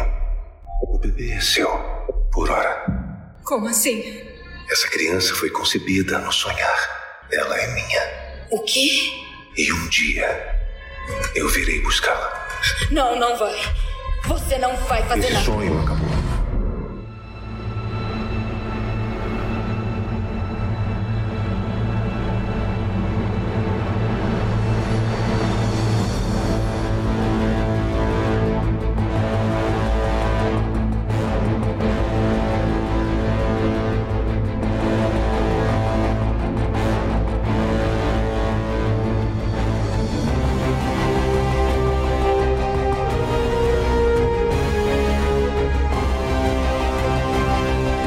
Episódio 10 Corações Perdidos. Chegamos a, ao décimo episódio, né, com a conclusão de Casa de Bonecas, né? Talvez o, o, episódio, assim, na minha opinião, mais problemático em termos de CGI, né? Assim, quando o, Vórtice tá arrastando tudo, assim, no estilo, assim, Mutantes da Record. o, o, que eu curto de verdade nesse episódio é só a, a rápida interação lá do, do, Morpheus com Desejo, né? No, no limiar. A, eu acho que ali ficou jóia demais, né? Com aquele vermelho, assim, bem evocativo às artes lá do Patrick Nadion, né? Que a gente comentou muito lá no, no Sandman Anotado do Casa de Bonecas. Deixa eu jogar essa batata quente para você, Reginaldo. Eu quero duas coisas do senhor: seus comentários sobre essa conclusão do arco do Vórtice e aquele papo assim no cangote entre desejos e. Você curtiu? Ah, eu achei legal, sim. O final eu achei legal. É, é, bem parecido, né, com o final da HQ, assim. Talvez um detalhe ou outro, assim. Eu acho que na HQ, assim, é. O Morpheus tá voando, né, com a Rose. Tem toda uma conotação sexual, né, da coisa, assim, mas quase um desnecessário, assim, um detalhe, assim. Aqui não precisa, não prejudica em nada. Eu acho até mais interessante, assim, ela ter amarrado já, assim, assim também a história da Lita, né, e do nascimento do bebê, também na agora aqui, eu acho interessante eles terem amarrado tudo isso, deu uma agilidade para cá. Né? Eu acho isso bem legal. E aí sim, a parte da conversa do sonho e da desejo, essa sim eu acho interessante também, acho uh, legal toda a interação dos perpétuos, eu vou achar sempre legal demais. Aí a galeria aparece, né? Aí é muito legal, bem fiel, né? Assim, ela tá de gatinha. A gente pulou a, a parte da desespero, mas eu lembrei que é é que ela aparece na, no começo, não no final de Casa de Bonecas, né? Ela aparece bem no comecinho e não no final, mas é só uma participaçãozinha assim, e não, não cheira e não fede também, né? Se for para falar alguma coisa, é mais só para reclamar, que é uma caracterização pobre também, é um desespero muito simples, né? Que serviu só para incomodar uns e outros e render uns Twitter besta aí que não serve para nada, só para reverberar bobagem. Acho que a gente também não pode exigir demais também tanta coisa, né? Seria muito difícil você fazer uma desespero baixinha, pelada, né? Com umas presas de javali. Então, também paciência, né? Porque eu acho que a desespero, se fosse retratar fielmente, desespero é aquilo que você vê, né? Quando você olha no espelho e tá nessa situação, desesperado, né? Não é necessariamente uma mulher obesa, né? Uma mulher gorda, né? Então não tem nada a ver com gordofobia, não tem nada a ver, nada a ver com nada disso. É muita bobagem falando, né? Vamos dizer assim, se for para retratar igual o quadrinho, ela é uma monstruosidade, ela não é uma mulher obesa também. Ela é de fato uma monstruosidade. Ela não é branca, ela não é caucasiana, ela é, ela é cor de morta, assim, né? Ela é pálida, né? Ela é monstruosa, ela, é, ela não é pequena, ela é baixotinha mesmo, assim, ela é quase uma. Ela é atarracada, assim, né? E ela é medonha, né? Ela, ao mesmo tempo, eu acho a desejo, assim, dos perpétuos, talvez é. Ela é a que eu mais gosto, parece até bizarro falar isso, mas eu acho ela interessantíssima, porque ela tem alguns momentos de suavidade, assim, né? Ela tem uma interação com a irmã que eu acho muito legal, né? Ela e a Desejo. E ao mesmo tempo ela tem um carinho pelo irmão, né, desaparecido, pelo irmão que sumido, né? Que eu acho também interessante. E eu vejo também todos os outros irmãos tratarem ela com carinho, né? Aquela figura monstruosinha assim, eles tratam ela com carinho, ao invés, imagina você ter uma irmã que é a desespero, né? Você teria uma certa aversão e parece que ele, alguns parecem ter mais aversão ou mais uma certa frieza com o Morpheus do que com ela. Por exemplo, a a Delírio tem um certo receio do Morpheus. Com a Desespero, ela tem até uma certa amizade, parece. Né? Então, talvez assim uma das coisas que eu mais torço para ver na uma segunda temporada é o jantar, né, o prelúdio, né, do Estação das Brumas, que é o jantar de família. Para mim aquilo lá vai ser uma loucura, assim, vai ser demais a conversa da família, a reunião, né, e ver todos eles sentados, quase todos, né? Vai faltar o irmão ainda. Então vai ser para mim aquilo lá, assim, eu espero muito ver isso. E só esse pedacinho aí que nós vimos do encontro dos dois eu já achei demais, achei legal demais. Poderia ter sido o o 12 segundo episódio, né? Pra ficar fechadinho, assim, mais bonitinho, né? Esse jantar, assim. E acabava, assim, com, o fandom, assim, audiência, assim, com expectativa da porra, né? Saber o que, é que ia acontecer em seguida. Era um, realmente era um cliffhanger de verdade, né? A série acaba meio estranho, né? Assim, acho que a audiência, assim, neófita, assim, não sabe muito o que esperar, não tem muita noção, né? Tem aquela provocação lá da Lúcifer, né? E pronto, assim, mas você realmente, você não, não fica aquela coisa delineada, não fica aquele cliffhanger, assim, que a pessoa fica ruindo as unhas, assim, pra saber o que, é que vai acontecer seguida. Eu acho que se eles tivessem acabado assim com esse 12 segundo episódio. Eu acho que você até falou assim, né, que isso poderia ser até talvez um, um episódio assim comemorativo né, de Natal, né? Eu até falei no, no Twitter, ah, poderia ser um, um episódio especial assim do dia de ação de graças, né? Mas aí você falou que era, seria mais interessante se fosse do Natal, né? É, o Gaiman ele tá acostumado com os especiais de Natal do Doctor Who, né? É uma tradição inglesa, né? Ter o episódio de Natal do Doctor Who, assim, é uma coisa deles mesmo. Todo mundo para, parece uma bobagem bobagem, mas é, é o nosso fim de ano do Roberto Carlos, o especial de Natal deles, assim. Puta merda, velho. Eu achei que a pior comparação ia ser a minha de Mutantes da Record, mas pelo amor de Deus. Né?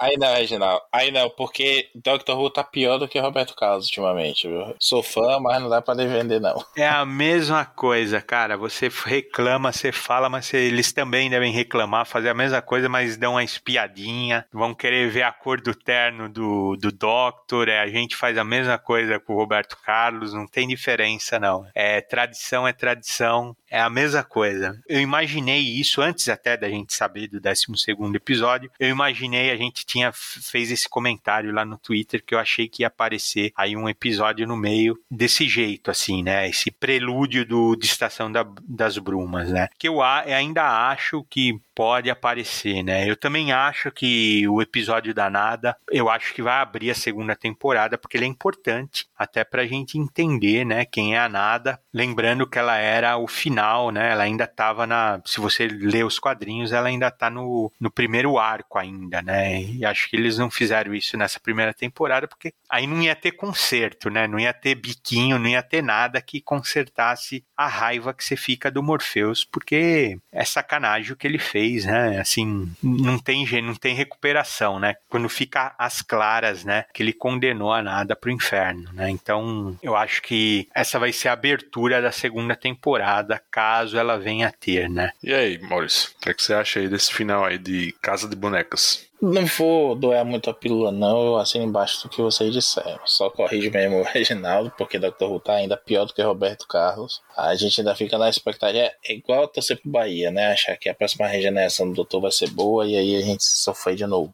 O Bahia agora é bilionário, né? É, vem aí, hein? Se pai pai. Mas assim, é, eu concordo que ficou meio do nada esse, esse, esse término aí de temporada. Veio esse décimo primeiro. Eu, sinceramente, quero acreditar que venha um décimo segundo segundo mesmo aí, não sei se confirmou nada. Vocês falaram aí antes da gente saber, não, não sei se vocês estão com mais informação do que eu aí, confirmou um décimo segundo. Porque tanto esse décimo quanto o que a gente vai ver como especial, né, que é o, o décimo primeiro, que apareceu do nada, totalmente do nada na internet, hum, não encaixa com, com o final, é, um, é mais um... Star Trek Discovery, a, a série recente, né, tava fazendo uns curtas entre uma temporada e outra que não necessariamente se encaixava, não fazia ponte nem nada, é apenas histórias curtas ali entre um episódio e outro esse é mais ou menos isso, né? Só que ao invés de sair como dois curtas, saiu como um episódio completo juntando duas histórias. E ficou assim perdido mesmo. Talvez isso jogue contra realmente. E essa brincadeirinha de ficar soltando episódio não pode não salvar a série, não. E mano? É, realmente os efeitos especiais aí, os defeitos especiais são fracos mesmo. A, a conclusão da trama né, não prejudica, tem a questão da Unity. O que me incomodou mesmo nesse episódio é essa redenção muito rápida do Morpheus, dele já ir lá fazer as pazes com a Luciene, já admitir que estava errado, dar mais espaço para a Luciene, e a Luciene trata ele meio condescendente, assim, que, pô, se fosse o Morpheus do quadrinho já tinha desintegrado ela sem pensar duas vezes. Me incomodou lá ah, é, essa, nessa redenção, eu, eu, não sei como é que o Regino mencionou que ele resgata a, a Gaut da escuridão e transforma ela numa borboleta Pokémon lá. Puta, aquilo dali é ruim, cara. Aquilo dali hum, não cabe nesse momento, cara. Não, não gostei disso, não. Isso aí é, é tudo bem, é para você acenar pro público, é para dar um final bonitinho pra temporada mas hum, não, não, me desceu, não. E muito ruim o efeito, por sinal, cara. Tá torcendo pra esse retorno do Mauro Raiz, viu? Pois é, cara, mas é que. Pelo amor de Deus, velho. E, e, nesse agora eu achei que ia voltar o Luigi Fofinho, porque você gostou da borboleta no Matrix, porque não gostaria da, da borboleta no, no Sandman, aí, né? Então... Aí pegou pesado. não, Mauro, o Luigi gostou do, do, do Agente Smith sapatênis, pô. Não, cara. O Agente Smith gostou, do novo. Tá ele gostou da máquina Pokémon, borboletinha de estimação dos humanos. Eu achei que ele ia gostar do pesadelo borboletinha aqui, mas não ficou faltando. Não, a gente Smith do Partido Novo querendo privatizar a Matrix foi pior. Com o óculos do Ricardo Salles, né? Com um ar de tartaruga. Puta. Essa parte aí que você falou, Mauro, ele tá naquele. na praia, lá naquelas praias do sonhar, e ele tá formando aqueles pesadelos, né? E é igualzinho no quadrinho, né? Aquelas uhum. figuras, né? Que ele tá formando aquelas figuras sem rosto, assim. Cara, aquilo lá é tão legal, assim, de, né? Aquilo é um aceno pro leitor mesmo, assim, né? Aquilo lá, né? Porque é igual, cara, é igualzinho a cena do quadrinho, assim. As figuras que ele tá formando, né? Os pesadelos, assim. Aí ele faz, ele refaz a Gaut e põe umas asinhas nela que realmente não precisa.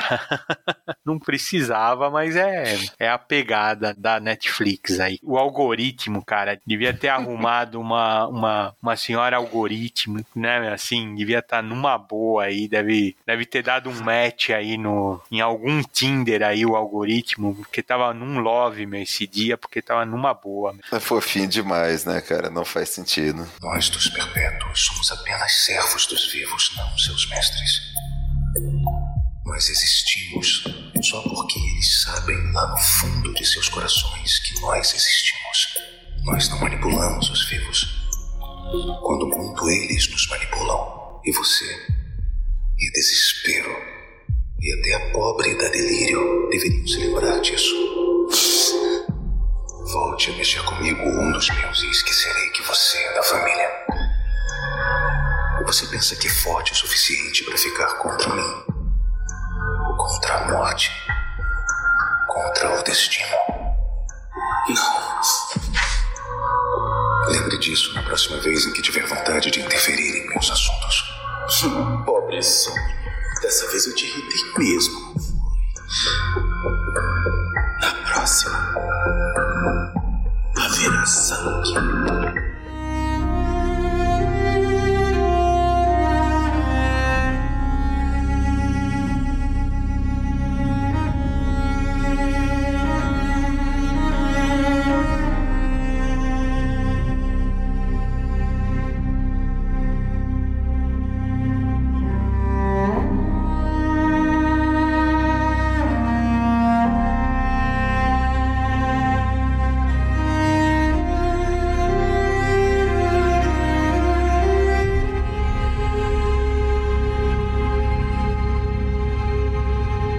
Episódio 11 Sonho de Mil Gatos e Calliope. Para fechar, né, o, episódio surpresa, né, com duas historinhas lá do arco Terra dos Sonhos, né? Se, se, a gente contabilizar mesmo as histórias desse volume, só faltam agora a adaptação de Sonho da Noite de Verão e Fachada, né, que é aquele conto lá da morte com a mulher elemento. Por sinal, eu tô bem curioso como vão fazer essa história, né? Já não que vão, não vão a, fazer. É, é que a série tá sonegando, como eu disse lá atrás, alguns elementos assim laterais assim do universo DC, né? E assim, só recapitulando mais uma vez, é que a gente já falou, é, né? A ausência, por exemplo, lá dos personagens da Liga da Justiça, né? O Caçador de Marte, né? O Senhor Milagre lá em Passageiros, Wesley Dodds lá em Sonho dos Justos, Vector Hall, Sandman da Era de Prata, né? Então eu acho que essa trama da versão feminina lá do Se for adaptada, acho também, acho que a tendência é que ela seja simplificada também. Mas enfim, assim, o, o, o sonho de Mil Gatos, assim, ele joga seguro, né, quando ele aposta, assim, num, numa animação e, e, é super fiel ao gibi, né, eu acho que pode vir a ser também um, uma ótima solução para histórias mais, assim, animalescas, né, mais puxadas, assim, para fábulas, né, como aquela a caçada, né, aquele parlamento das gralhas, inclusive Caçadores de Sonhos, né, que a gente acabou de gravar, né, quem sabe podia virar até um, um, um anime, né, por causa da temática japonesa, né? Então, acho que seria bem legal. A Calliope também é muito fiel, embora eu tenha uma crítica assim em relação ao fato de que a personagem está sempre magnânima, né, no episódio e a gente sabe como ela ficou deteriorada assim, vamos dizer, depois assim de décadas, né, de sendo abusada. A arte do Kelly Jones até chegava a chocar, né, com ela esquelética, assim, ela é maciada mesmo. E aqui novamente para não chocar o público é, é outra coisa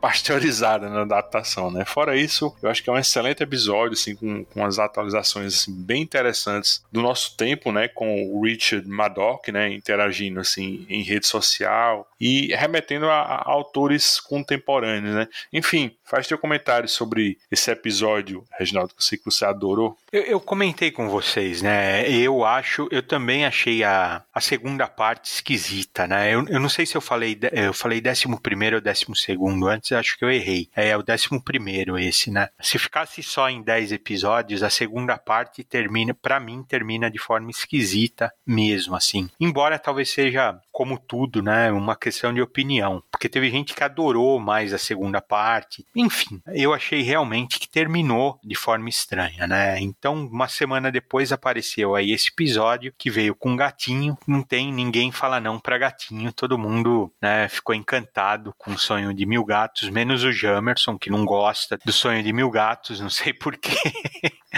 Eu acho que isso é charme, viu? Não, acho que ele gostou do episódio, né? Ele é muito bom mesmo mesmo, cara. Tem, tem voz de todo mundo, né? Todo mundo. Aí o, o Gaiman pegou o, o caderno dele de contatinhos aí, ele, é os, os anos aí que ele trabalhou em Doctor Who, em produção da BBC, no audiodrama de Sandman, que é bom pra caramba. E se a gente tá metendo a boca aqui na adaptação da Netflix, o audiodrama de Sandman, mas é muito bom, cara. Não é nem bom, é excelente. E aí ele pegou todo mundo aí, né? Eu acho que quem faz o pior papel é o Gaiman mesmo, que ele faz um corvo bosta no Sonho de Mil Gatos. Ele faz ele faz o corvo mais desanimado do mundo. E mais aí, cara, é assim, eu falei isso para vocês. Eu acho o sexto episódio perfeito, perfeito, assim, lindo, lindo para mim se a série fosse desse jeito, eu defenderia com unhas e dentes assim, né? Mas esse décimo primeiro,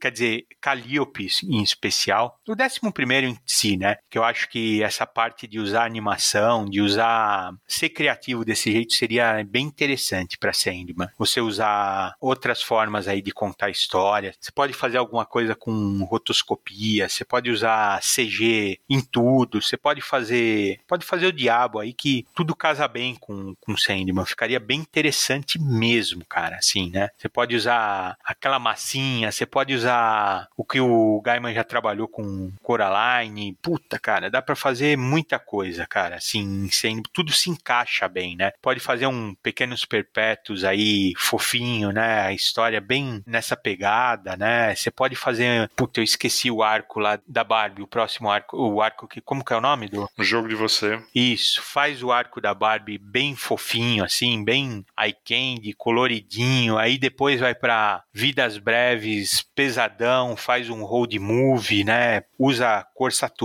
né? Passa no México, deixa amarelo, mas põe personalidade até na própria imagem, que é o que não teve agora aqui, né? Mas nesse nesse 11 primeiro em Calliope não, olha, nem não fez falta, né? Porque aí o Gaiman reescreveu a história, passou para uma diretora também foi muito competente, muito competente. Toda a violência, toda a brutalidade, né, Luiz, que eu acho que aqui sim ela é sensível, ela é pesada, ela, ela aborda um tema eu acho que nem cabe aqui, só tem homem falando, né? Nem cabe a gente talvez se pronunciar, né, com propriedade, mas a diretora soube soube tratar de forma perfeita mesmo. Eu acho que ela e o Gaiman souberam assim, olha, ficou para mim ficou maravilhoso, cara. Primeiro que o Gaiman foi assim, foi na veia, fez uma autocrítica, falando da parte do autor, essa a, a agonia da tela branca.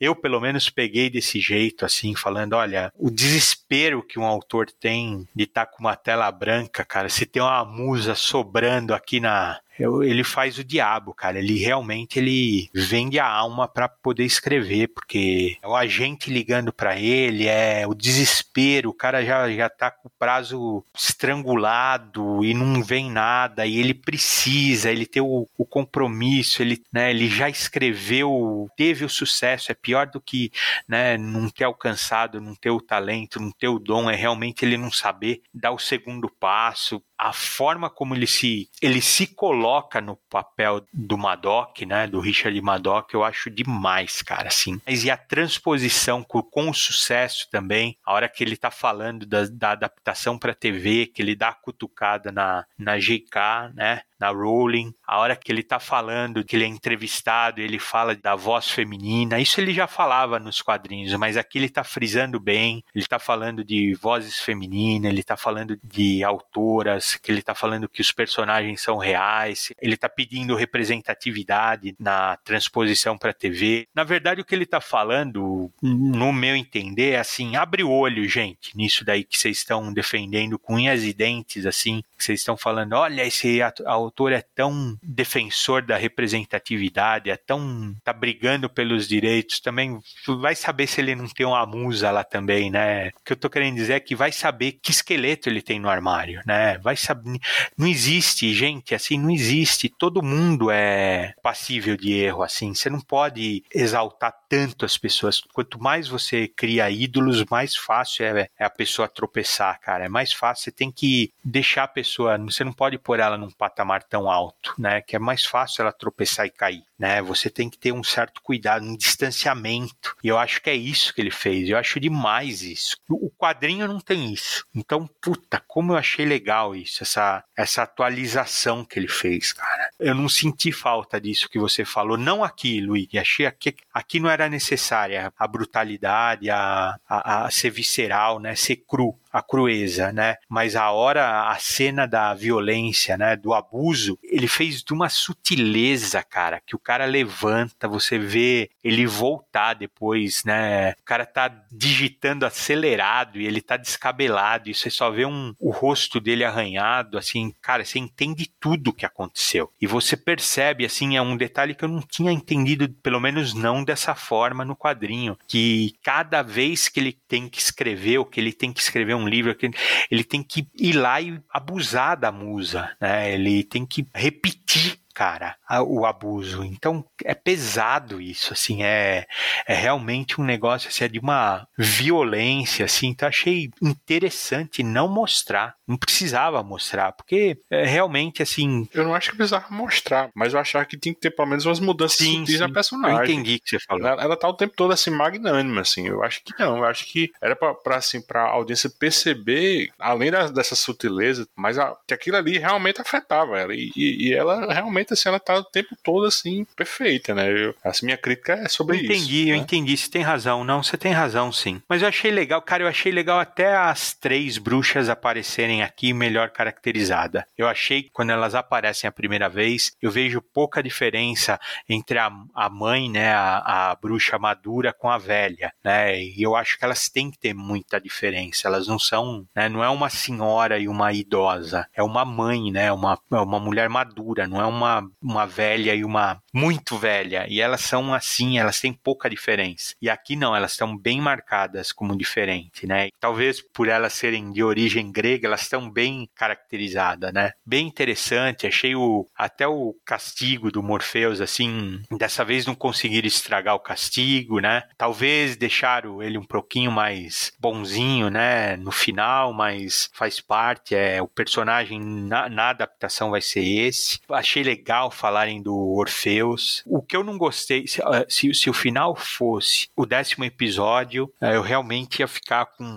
É quando a gente fala assim, é um gosto ruim na boca. Mas aí veio esse cafezinho aí, esse décimo primeiro aí, para mim, eu realmente fiquei entusiasmado, contando que tenha uma segunda temporada. E aí, Maurício, comentário aí sobre esse, esse episódio 2 e 1. Um. Ah, quanto a Sonho Mil Gatos, eu sou suspeito, gosto muito da história, sou gateiro, né? Ficou pesadelo dele com ele, não, bicho?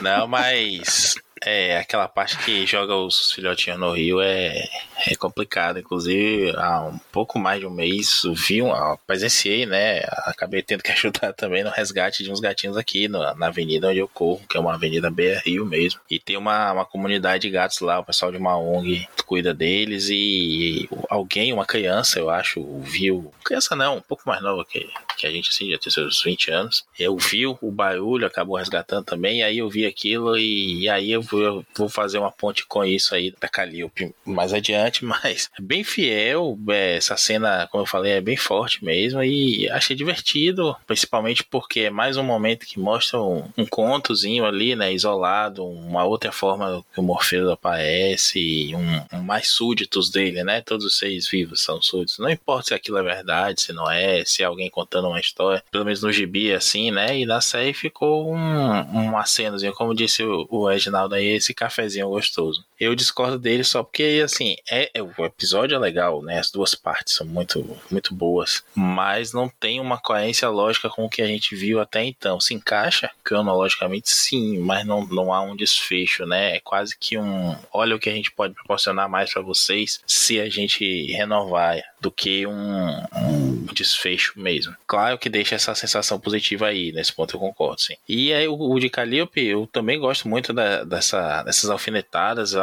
bacana a acessibilidade aí, aí que eu vou entrar. Assim como me deu o gatilho, né, para usar o termo da, da, atualidade, a coisa dos, dos, gatinhos lá, o saco de gatinho sendo jogado. O Gamer, que é um cara que é muito defensor de, de, dessa sensibilidade e tudo mais, ele pode ter que evitar mesmo aí essa coisa do, da degradação, da fazer uma espetacularização disso e sofrer mais críticas na internet. Eu acredito que ele foi por aí e, claro, créditos muitos à diretora do episódio. Gosto como essa, essa elipse funciona, né? Como o Reginaldo disse, a gente não vê a violência, a gente subentende aquilo quando a gente vê o rosto do cara arranhado, ele todo desganhado naquela fúria ali ao escrever, né? Aquele transe, mais do que foi um transe mesmo. Você entende tudo o que aconteceu. Claro, a gente fica muito forte o desenho do, do Kelly Jones na cabeça, aquela cena é, é chocante, a Calliope no chão ali, seminua, nua mesmo, as costelas aparecendo tudo mais, dá um peso, dá, mas tem todas essas questões hoje aí que precisam ser consideradas, que no gibi não foram consideradas, não, não é um outro momento, tudo mais. E, de novo, aquilo que eu falei de público, né? A gente tá falando de um gibi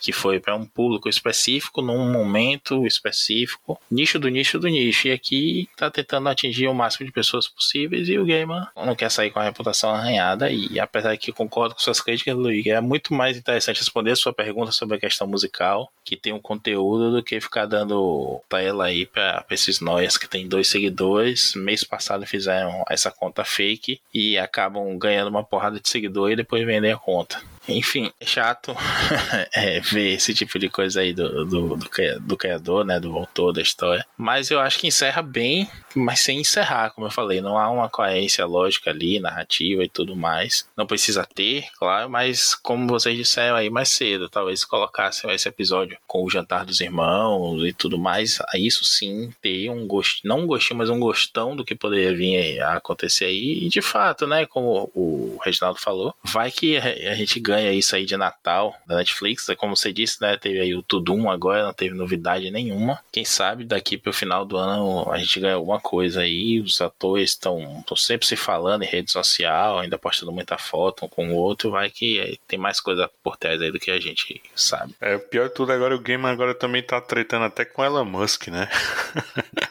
Não, mas você viu essa, né? Os caras achando, como o Gamer elogiou o Senhor dos Anéis, né? Os Anéis do Poder. Aí a galera foi brigar com, com ele também, achando que o, show, o Anéis do Poder era dirigido por ele também, produzido por ele.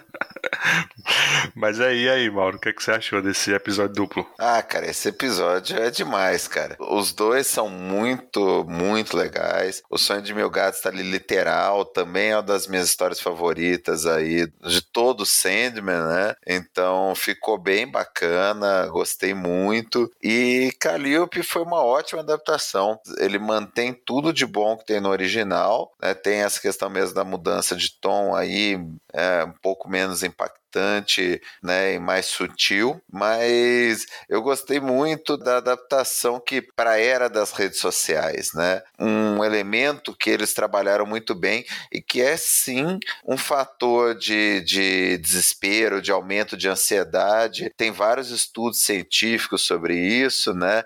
Então lá, se o Madoc já estava né, ansioso e, e, desesperado por não por estar com esse bloqueio do escritor, por não conseguir colocar um segundo sucesso, tal, isso é potencializado no momento que você vê ele, né, fazendo swipe lá em tudo que é rede social, Instagram, TikTok, Twitter e vendo, né, a bolha lá, os twitteiros cobrando ele do jeito que cobra cobram o Martin, e aí não vai ter livro, não sei o quê.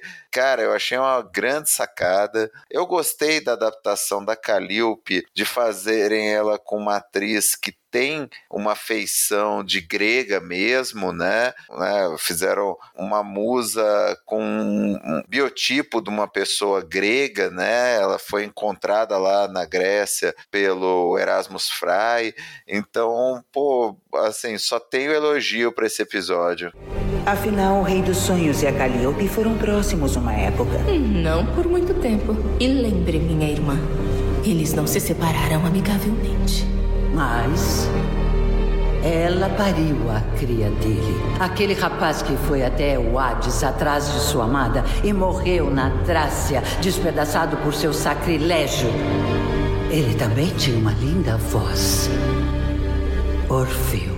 Rapaz, uma coisa que eu queria comentar, assim, que a gente, eu acredito que a gente não comentou nem na primeira parte, nem até agora, nessa segunda, né? Só reforçando que a Reginaldo falou, né, e eu também falei, assim, que essa ausência, assim, completa, assim, de, de música, né, alguma coisa, assim, mais sofisticada, assim, no, no seriado, né, alguma coisa, assim, de paleta de cores e tudo, mas uma coisa que eu realmente senti muita falta e, e assim, quando eu imaginava, assim, uma série do Sandman, eu pensava, pô, eu acho que uma série do Sandman vai ter um, pelo menos um, uma introdução, né, uma abertura bem massa, assim, com as colagens, com artes do Dave McKean. Eu senti muito falta, assim, eu imaginava na minha cabeça, né? É, talvez esteja lá na videoteca assim do Lucian, né? Que é uma abertura lá com artes assim bem foda, talvez até reaproveitando assim capas mesmo da série clássica do Sandman e, e tocando lá Dream a Little Dream of Me, né? Puta merda, bicho, eu, eu, realmente assim, nesse sentido assim, eu confesso que eu senti uma decepção enorme assim, até porque se a gente for ver lá aquela abertura lá dos deuses americanos, né, também lá do Gamer, que é uma obra de arte. Assim, eu senti muita falta. Você sentiu também, não? Assim, tem uma participação do, do Dave McKean, mas assim, é muito pobre. É lá nos, nos créditos finais, assim, e fica encoberto assim com um retângulo, né? Que fica aparecendo nos créditos lá. É bem feia, bem bizonha mesmo. Não, realmente merecia uma abertura melhor, né? Aquela abertura das nuvenzinhas lá e, e subindo o Sanoman, como dizia o, o, o, homem da banca lá que vendia os gibis pro Reginaldo, né? O, o Sandman com a grafia lá da HQ. É muito simples, né, cara? Merecia uma abertura melhor, uma coisa mais bonita, mais trabalhada, com uma trilha sonora, algo mais impactante. Eu acho também esse é um, um motivo, né, que a gente está falando aí ah, da falta de engajamento, que eu ouvi muita gente falando assim, essa falta de personalidade, de impacto, acabou sim trazendo um prejuízo para a série. E vai de tudo, né? De tudo que a gente comentou em todos os episódios, mas também aí do, dos créditos iniciais. Eu só queria dizer que ia bem, realmente uma abertura bacana, assim, uma coisa mais. Fizesse a gente entrar na história mesmo, a sua ideia aí da música, Luigi, apesar de pode parecer óbvio, né? Mas acho que encaixa, encaixaria muito bem. Ou pelo menos um encerramento, né? Que fosse mais legal, que fosse mais marcante. Mas a gente já ainda tem isso, né? No streaming a gente tem aquela coisa do começou o encerramento, 5 segundos de encerramento já tem o próximo episódio, mais 5 segundos já pulou pro próximo. E a gente não acompanha. Ou, ah, pular a abertura pode ser, mas tem aberturas muito legais aí que a gente não pula, né? Com a, a do pacificador, que todo mundo dá risada e achava legal e tudo mais a ideia da abertura sempre é te colocar meio que no clima do episódio, o que se perde um pouco de fato, né? Quando a gente tá assistindo um episódio até do outro, até do outro, até do outro, como é o caso dessas maratonas Netflix. Mas esse é um cuidado artístico legal. Porém, também isso, né? Como você bem disse, a açaí pasteuriza e fica boba. Acho que talvez pudesse aumentar o custo, fazer aberturas personalizadas para cada episódio, como se fosse a capa mesmo, né, do, do episódio barra edição, mas que fosse pelo menos uma coisa curtinha, sei lá, um, aparecer um logo diferente em 5, 10 segundos, sei lá. E você, Reginaldo, você que foi o nosso curador das capas do Sandman ao longo das 75 edições e todas as outras capas do, do Dave McKean, você não sentiu uma decepçãozinha não? Não, não tem uma introdução lá dele não? Cara, é, eu vi só que falaram que no final aparecia né, as artes do Dave McKean e eu fui ver e realmente assim é decepcionante porque ela aparece num formato de caleidoscópio, né? E é muito feia, cara, é muito feio que aparece. Ela é multiplicada, né? Realmente nesse formato mesmo, caleidoscópio e simplesinha, né? Muito pobre. Faltou esse cuidado, faltou. Eu acho que o Gaiman se desprendeu muito rápido dos quadrinhos. Ele mesmo falou disso Ela podia ter um pouquinho ainda de, desse tom de quadrinho, assim, podia ter uma capinha de. uma abertura de quadrinho, uma capinha de quadrinho, né? Não sei, ela podia ter esse cuidado mesmo. Podia ter pelo menos uma trilha, né? É, podia ter um, uns acordes, né? Não precisa ter a música inteira, mas ter esse acorde que remete, que a gente conhece. São músicas clássicas aí, né? Você tá falando, Luigi, de uma música e eu tô pensando em outra. Eu tô pensando daquela música música que quando o Marty McFly chega em 1955, que é, é Mr. Sandman também, né? Que é só, só aquele toquezinho bem inocente, assim, que se, se é isso aí. Mas também não podia ser a, a, o restante da série ser um docinho, né, meu? Se for essa abertura, assim. Isso. Tinha que ser o resto pesadão. Tinha, ser, tinha que ser essa abertura e David Lynch, assim, porque aí combina, né? Tinha que ser pesadão o resto. Mas não, não sei, ou alguma variação disso, ou esses acordes com, né, com uma pegada. Dá para trabalhar de outro jeito, né? Você fazer um, um, outro rearranjo que você que soe familiar, né? Mas ainda tem associação com aqueles que com a série. Não sei, faltou, faltou muita coisa. A gente reclamou, reclamou da, das cores da série, reclamou de tudo. Não tem uma música, não tem uma trilha sonora marcante. O áudio é parece banco de áudio, né? Muita coisa ruim, muita muita coisa ruim mesmo, assim. Faltou um cuidado aí que a gente vê realmente o Gaiman. Eu pelo menos vejo o Gaiman defender. Eu fico até de certa forma comovido, né? Porque gosto demais do Gaiman, gosto demais mesmo, assim. ele tá, ele tá começando a encher o saco, mas eu gosto demais, assim, né? De ver ele defender desse jeito. Mas quem sabe, né, se a Netflix não, não renovar, ele vai para outra e tem um capricho maior, quem sabe, né? Eu sendo bem franco, assim, eu, eu realmente, assim, fiquei surpreso com a maioria dos comentários positivos de vocês, assim, mais positivos, assim, que negativos, assim, sobre essa série, porque, infelizmente, assim, eu, eu realmente, assim, eu não consigo deixar de lado esse meu lado, assim, fã do quadrinho e levar nessa toada, assim, pra uma adaptação até que tá bom, fizeram o que dava para fazer. Eu acho, assim, que falta assim no fandom que diz que ama mesmo esse quadrinho ter essa coragem de dizer que a esmagadora maioria das escolhas nessa série assim eu acho que foram equivocadas porque a gente próprio assim falou assim inúmeras vezes assim durante nossas gravações do Semana Anotado o quanto o game assim pode por baixo de todo esse bom mocismo dele e publicamente ele ser esse cara assim politicamente correto assim pelo menos ali dentro assim das histórias ele era assim um, uma força assim da natureza assim eu acho que ele tão implacável assim quanto quanto o, o Alan Moore costumava ser, sem ter qualquer pudor assim para entregar a história assim mais subversiva possível, assim. Então, assim, o que eu gosto, assim, eu gosto muito, né, que é esse episódio 6, né? Mas assim, eu também tenho assim muito receio por esse Morpheus assim good vibes, né? Tem, tem muita coisa ruim nesse personagem que é o charme dele nos quadrinhos, né? E, e nesse mundo que tem assim o David Goya, que destruiu Fundação na série da Apple, e tem esse Alan Heimberg, assim, um cara que fez carreira em Grey's Anatomy Anatomy, eu, eu, sendo assim bem franco com vocês, eu só consigo ver esse personagem indo assim para um caminho que eu não gosto. Rapaz, eu, eu, eu, tive dor de barriga quando eu vi esse Alan Heiberg assim na campanha de divulgação. Eu tava até procurando no Twitter assim para ver assim. Ele, ele, definiu o Sandman assim, assim, abre aspas, né? Sandman é a história de um rei honrado e arrogante que lentamente, assim, muito lentamente aprende a amar, como ser um amigo amoroso, um irmão amoroso, um pai amoroso. Eu espero muito, muito estar errado. Mas se rolar essa segunda temporada, que sei lá, né? Se eu, se eu já tinha assim chegado nessa primeira temporada assim bem desconfiado, acho que ao fim dessa primeira temporada bem desconfiado, nessa segunda, eu acho que meu pé na frente e outro atrás vai virar eu fazendo escala, tipo o Van Damme, sabe?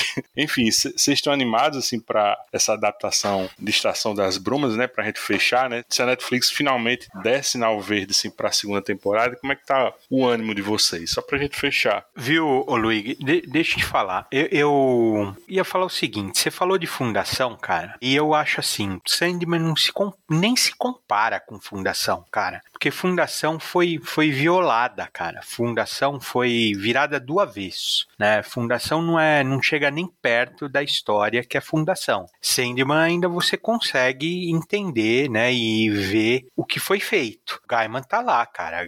Não desvirtuou tanto assim a história. Não é igual Fundação. Fundação virado do avesso, cara. É, desrespeitaram a trama de Fundação. Fundação, o segundo episódio já é já é um abuso. Não é a mesma coisa, eu acho, né? E eu fiquei também, eu sou tão fã quanto você e nem quero, entenda bem, eu não tô te corrigindo e nem corrigindo quem ficou chateado, que eu acho um direito de ficar chateado. Todo mundo sabe onde o calo aperta e eu acho um direito realmente. Se você gosta demais e, e se chateou, eu acho, eu acho certo também ter esse sentimento. Porém, eu comecei a reclamar de algumas coisas, que nem a Constantine limpinha, o fato dela, sei lá, eu não gostei dela, tal, tudo. Eu comecei a reclamar disso, e aí eu me peguei vendo quem tava reclamando junto comigo, cara. É aquele nerd boomer lá, sabe, cara? Eu me peguei num time assim de gente reclamando. Ah, mas peraí também, né, Reginaldo? Ah, não, não é peraí, Luiz.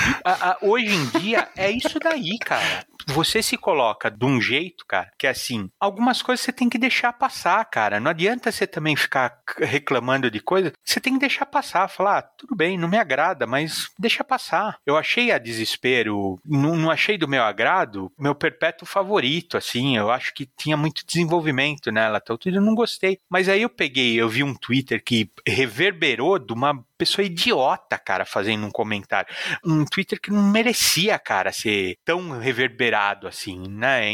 Então, quer dizer, tem algumas coisas que eu acho melhor a gente retroceder. Falar, não, eu não vou ficar do lado desse lado, cara. Eu, por mais que eu ache que minha opinião é válida e que eu realmente não gostei do que eu vi, mas eu não quero ficar desse lado. Porque eu vi tanto hate em cima da Constantine que não é justo, porque não tá tão ruim assim também. Ela não é tão ruim assim. O episódio cumpriu a função, cara, pro que se propôs, cara. Embora, embora não seja o Constantine que a gente se acostumou a ver, sujão, depravado, corrupto, que ferra os amigos, que era o, o deus onírico pedindo ajuda pro cachorro, não é isso a história. Mas serviu ao propósito. Ele foi lá, pegou o saquinho de areia dele, pronto, acabou, né? A namorada dela morreu, pronto, acabou acabou. Então, cara, pra que que eu vou ficar me aliando, cara?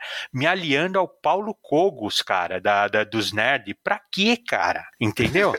não dá, não. Cara, eu tô me sentindo mal agora, Reginaldo. Não, não, minha, mas nem era meu. Viu, Luigi? Nem era meu propósito falar, porque você não é assim. Paulo não, não, não. Não. não, não, não. Meu propósito nem era assim. Você não é assim. É, não tô te corrigindo, não, cara. Porque eu sei que você tá falando de coração, porque você gosta da coisa. Mas eu tô querendo dizer é isso, que às, ve às vezes, cara, a, a gente às vezes está tomando, às vezes, mas a, a, culpa nem é da gente, cara. É dessa merda de tempo que a gente tá vivendo, cara. Onde, às vezes, sua opinião, você falar eu não gostei, se torna você realmente é. Você tá contra a personagem feminina né? Você está você tá contra a alteração aí de, de gênero da personalidade, da, da personagem, né? Não pode ser, você gostou do Constantine ser loiro, ser moreno, ser azul, ser verde, a hora que ela virou mulher ficou ruim. Mas não é isso, gente. Não é esse o, a, a, questão. O que eu senti falta foi da, foram das músicas na, no, no, no, episódio, né? Eu senti falta da, né, da presepada de ver o Constantine, né, de tênis iate. Eu queria isso, não daquele casaquinho lindo, cara, dela. Não aquela, eu não queria, eu não queria achar o Constantine maravilhoso assim, né? Não, não queria achar o Constantine atraente. Eu achei o Constantine atraente no, no, episódio, né? Não era esse o propósito, mas hoje o tempo, hoje para essa geração, para meninos e meninas, o que tá mandando, o que é, é isso, é um Constantine atraente. Ele vai ser debochado vai falar palavrão, vai ser. Mas vai ser atraente também, vai ser limpo, vai ser impecável, com sobretudo impecável. Não vai ser mais aquele nosso lá, né? Ele vai ser bissexual, ele vai ser aquilo lá que nós vimos em, em Sandman. E tudo bem, cara. É pra, é essa geração. Tá tudo bem, assim. O que, nós, o que eu não vou poder, o que pelo menos para mim não vai funcionar, é eu ficar do lado desses idiota, cara. Porque tem muita gente idiota falando coisa aí. Isso não dá, cara, porque é muito cara idiota. A hora que eu me peguei, eu, eu tava reclamando, eu tava reclamando, eu tava falando, não, não é possível, cara, isso daí ser o Constantine, não é possível. E aí eu vi um cara que eu acho ridículo falando a mesma coisa que eu tava falando. Eu falei, opa, não, não, volta atrás. Se você procurar, eu tô falando isso no Twitter, falar, opa, vou me retratar, gostei, chega, te retiro minhas reclamações, porque não dá, meu, assim, não realmente não dá, não tem jeito, assim, e para com isso. Então, assim, no todo, no todo, eu acho que Sandman, assim, não foi um primor, não foi o que eu queria ver, nem perto disso, mas eu acho Fundação ofensivo, terrível. E não é nem pelas adaptações, porque a questão do imperador, isso não existe né, nos livros. O imperador ser, né, ser aquele imperador clone, né, ter o velho, o menino e o adulto, né, eu achei isso sensacional. O que eu achei é que não é fundação.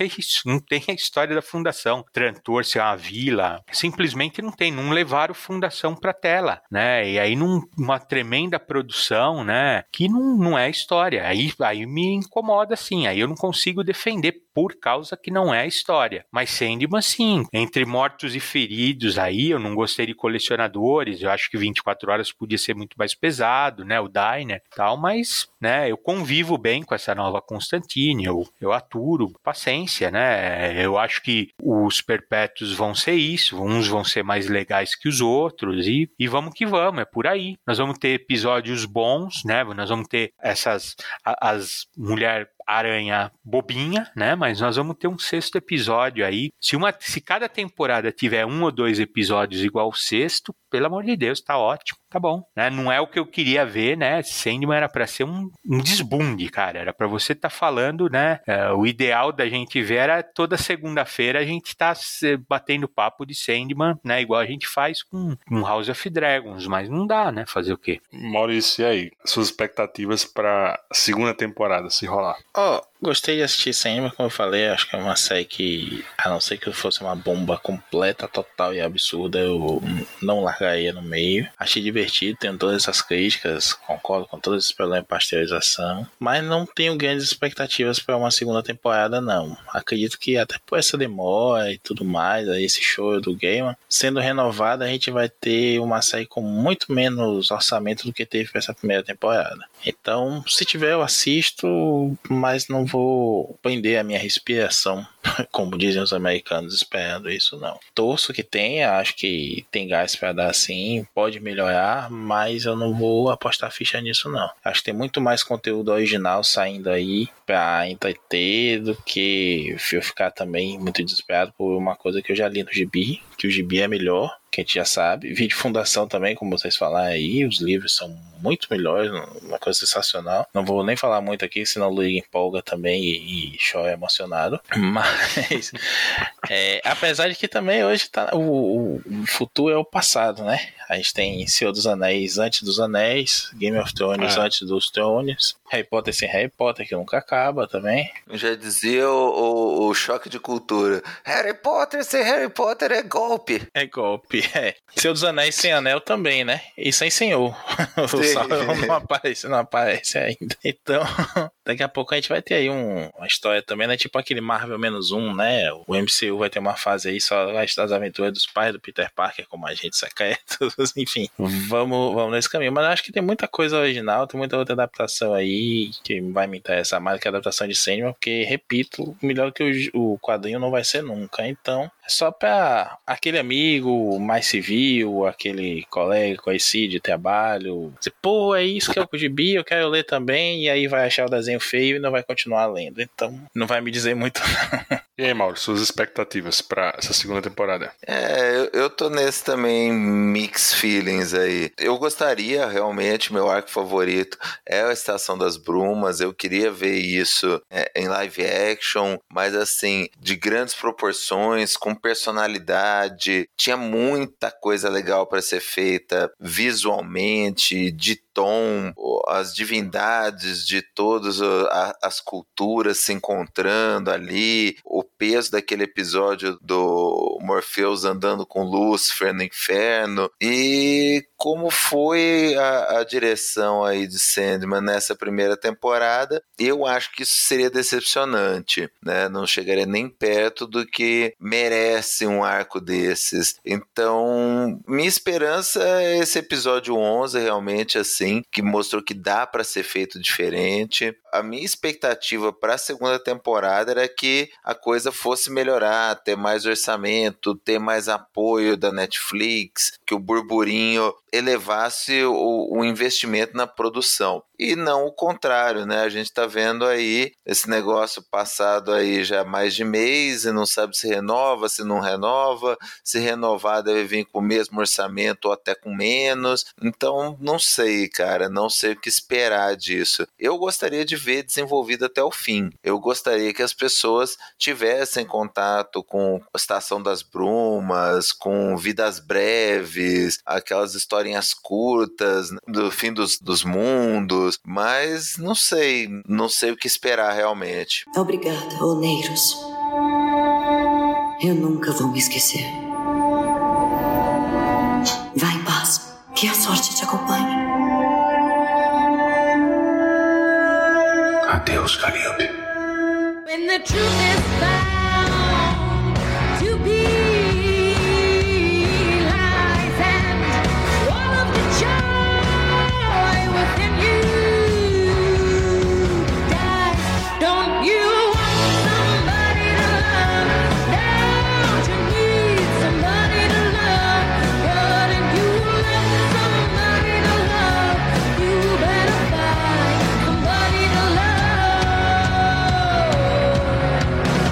Com isso, acabamos mais um Sandman anotado, por sinal um, bem diferente, né? Por não ser dedicado aos quadrinhos mesmo. Mas era impossível a gente deixar passar batido esse papo sobre o seriado, né? Para o futuro, temos no horizonte as gravações de Overture, né? Ou Prelúdio, e as minisséries da morte. E o resto você já sabe, os escapistas estão no Spotify, iTunes, Google Podcasts, Deezer, Amazon Music ou no seu agregador favorito. Se você quiser registrar sua opinião sobre qualquer podcast da família Escapistas, é só dar seu pitaco no Twitter, arroba escapistas, ou no Instagram, arroba escapistas podcast. Se você gostou do que ouviu, assina o nosso feed, deixa teu comentário no iTunes, dá uma estrelinha pra gente. Isso ajuda o podcast a ter mais visibilidade na podosfera. Quer ajudar os escapistas a manter esse trabalho? Compre teu gibi do Sandman, livro, Blu-ray ou qualquer coisa através de nossos links e banner no site. Eu gostaria de agradecer aos nossos sonhadores de sempre. Valeu, Maurício. Valeu. Infelizmente, essa série mostra que nossos sonhos são melhores do que a realidade.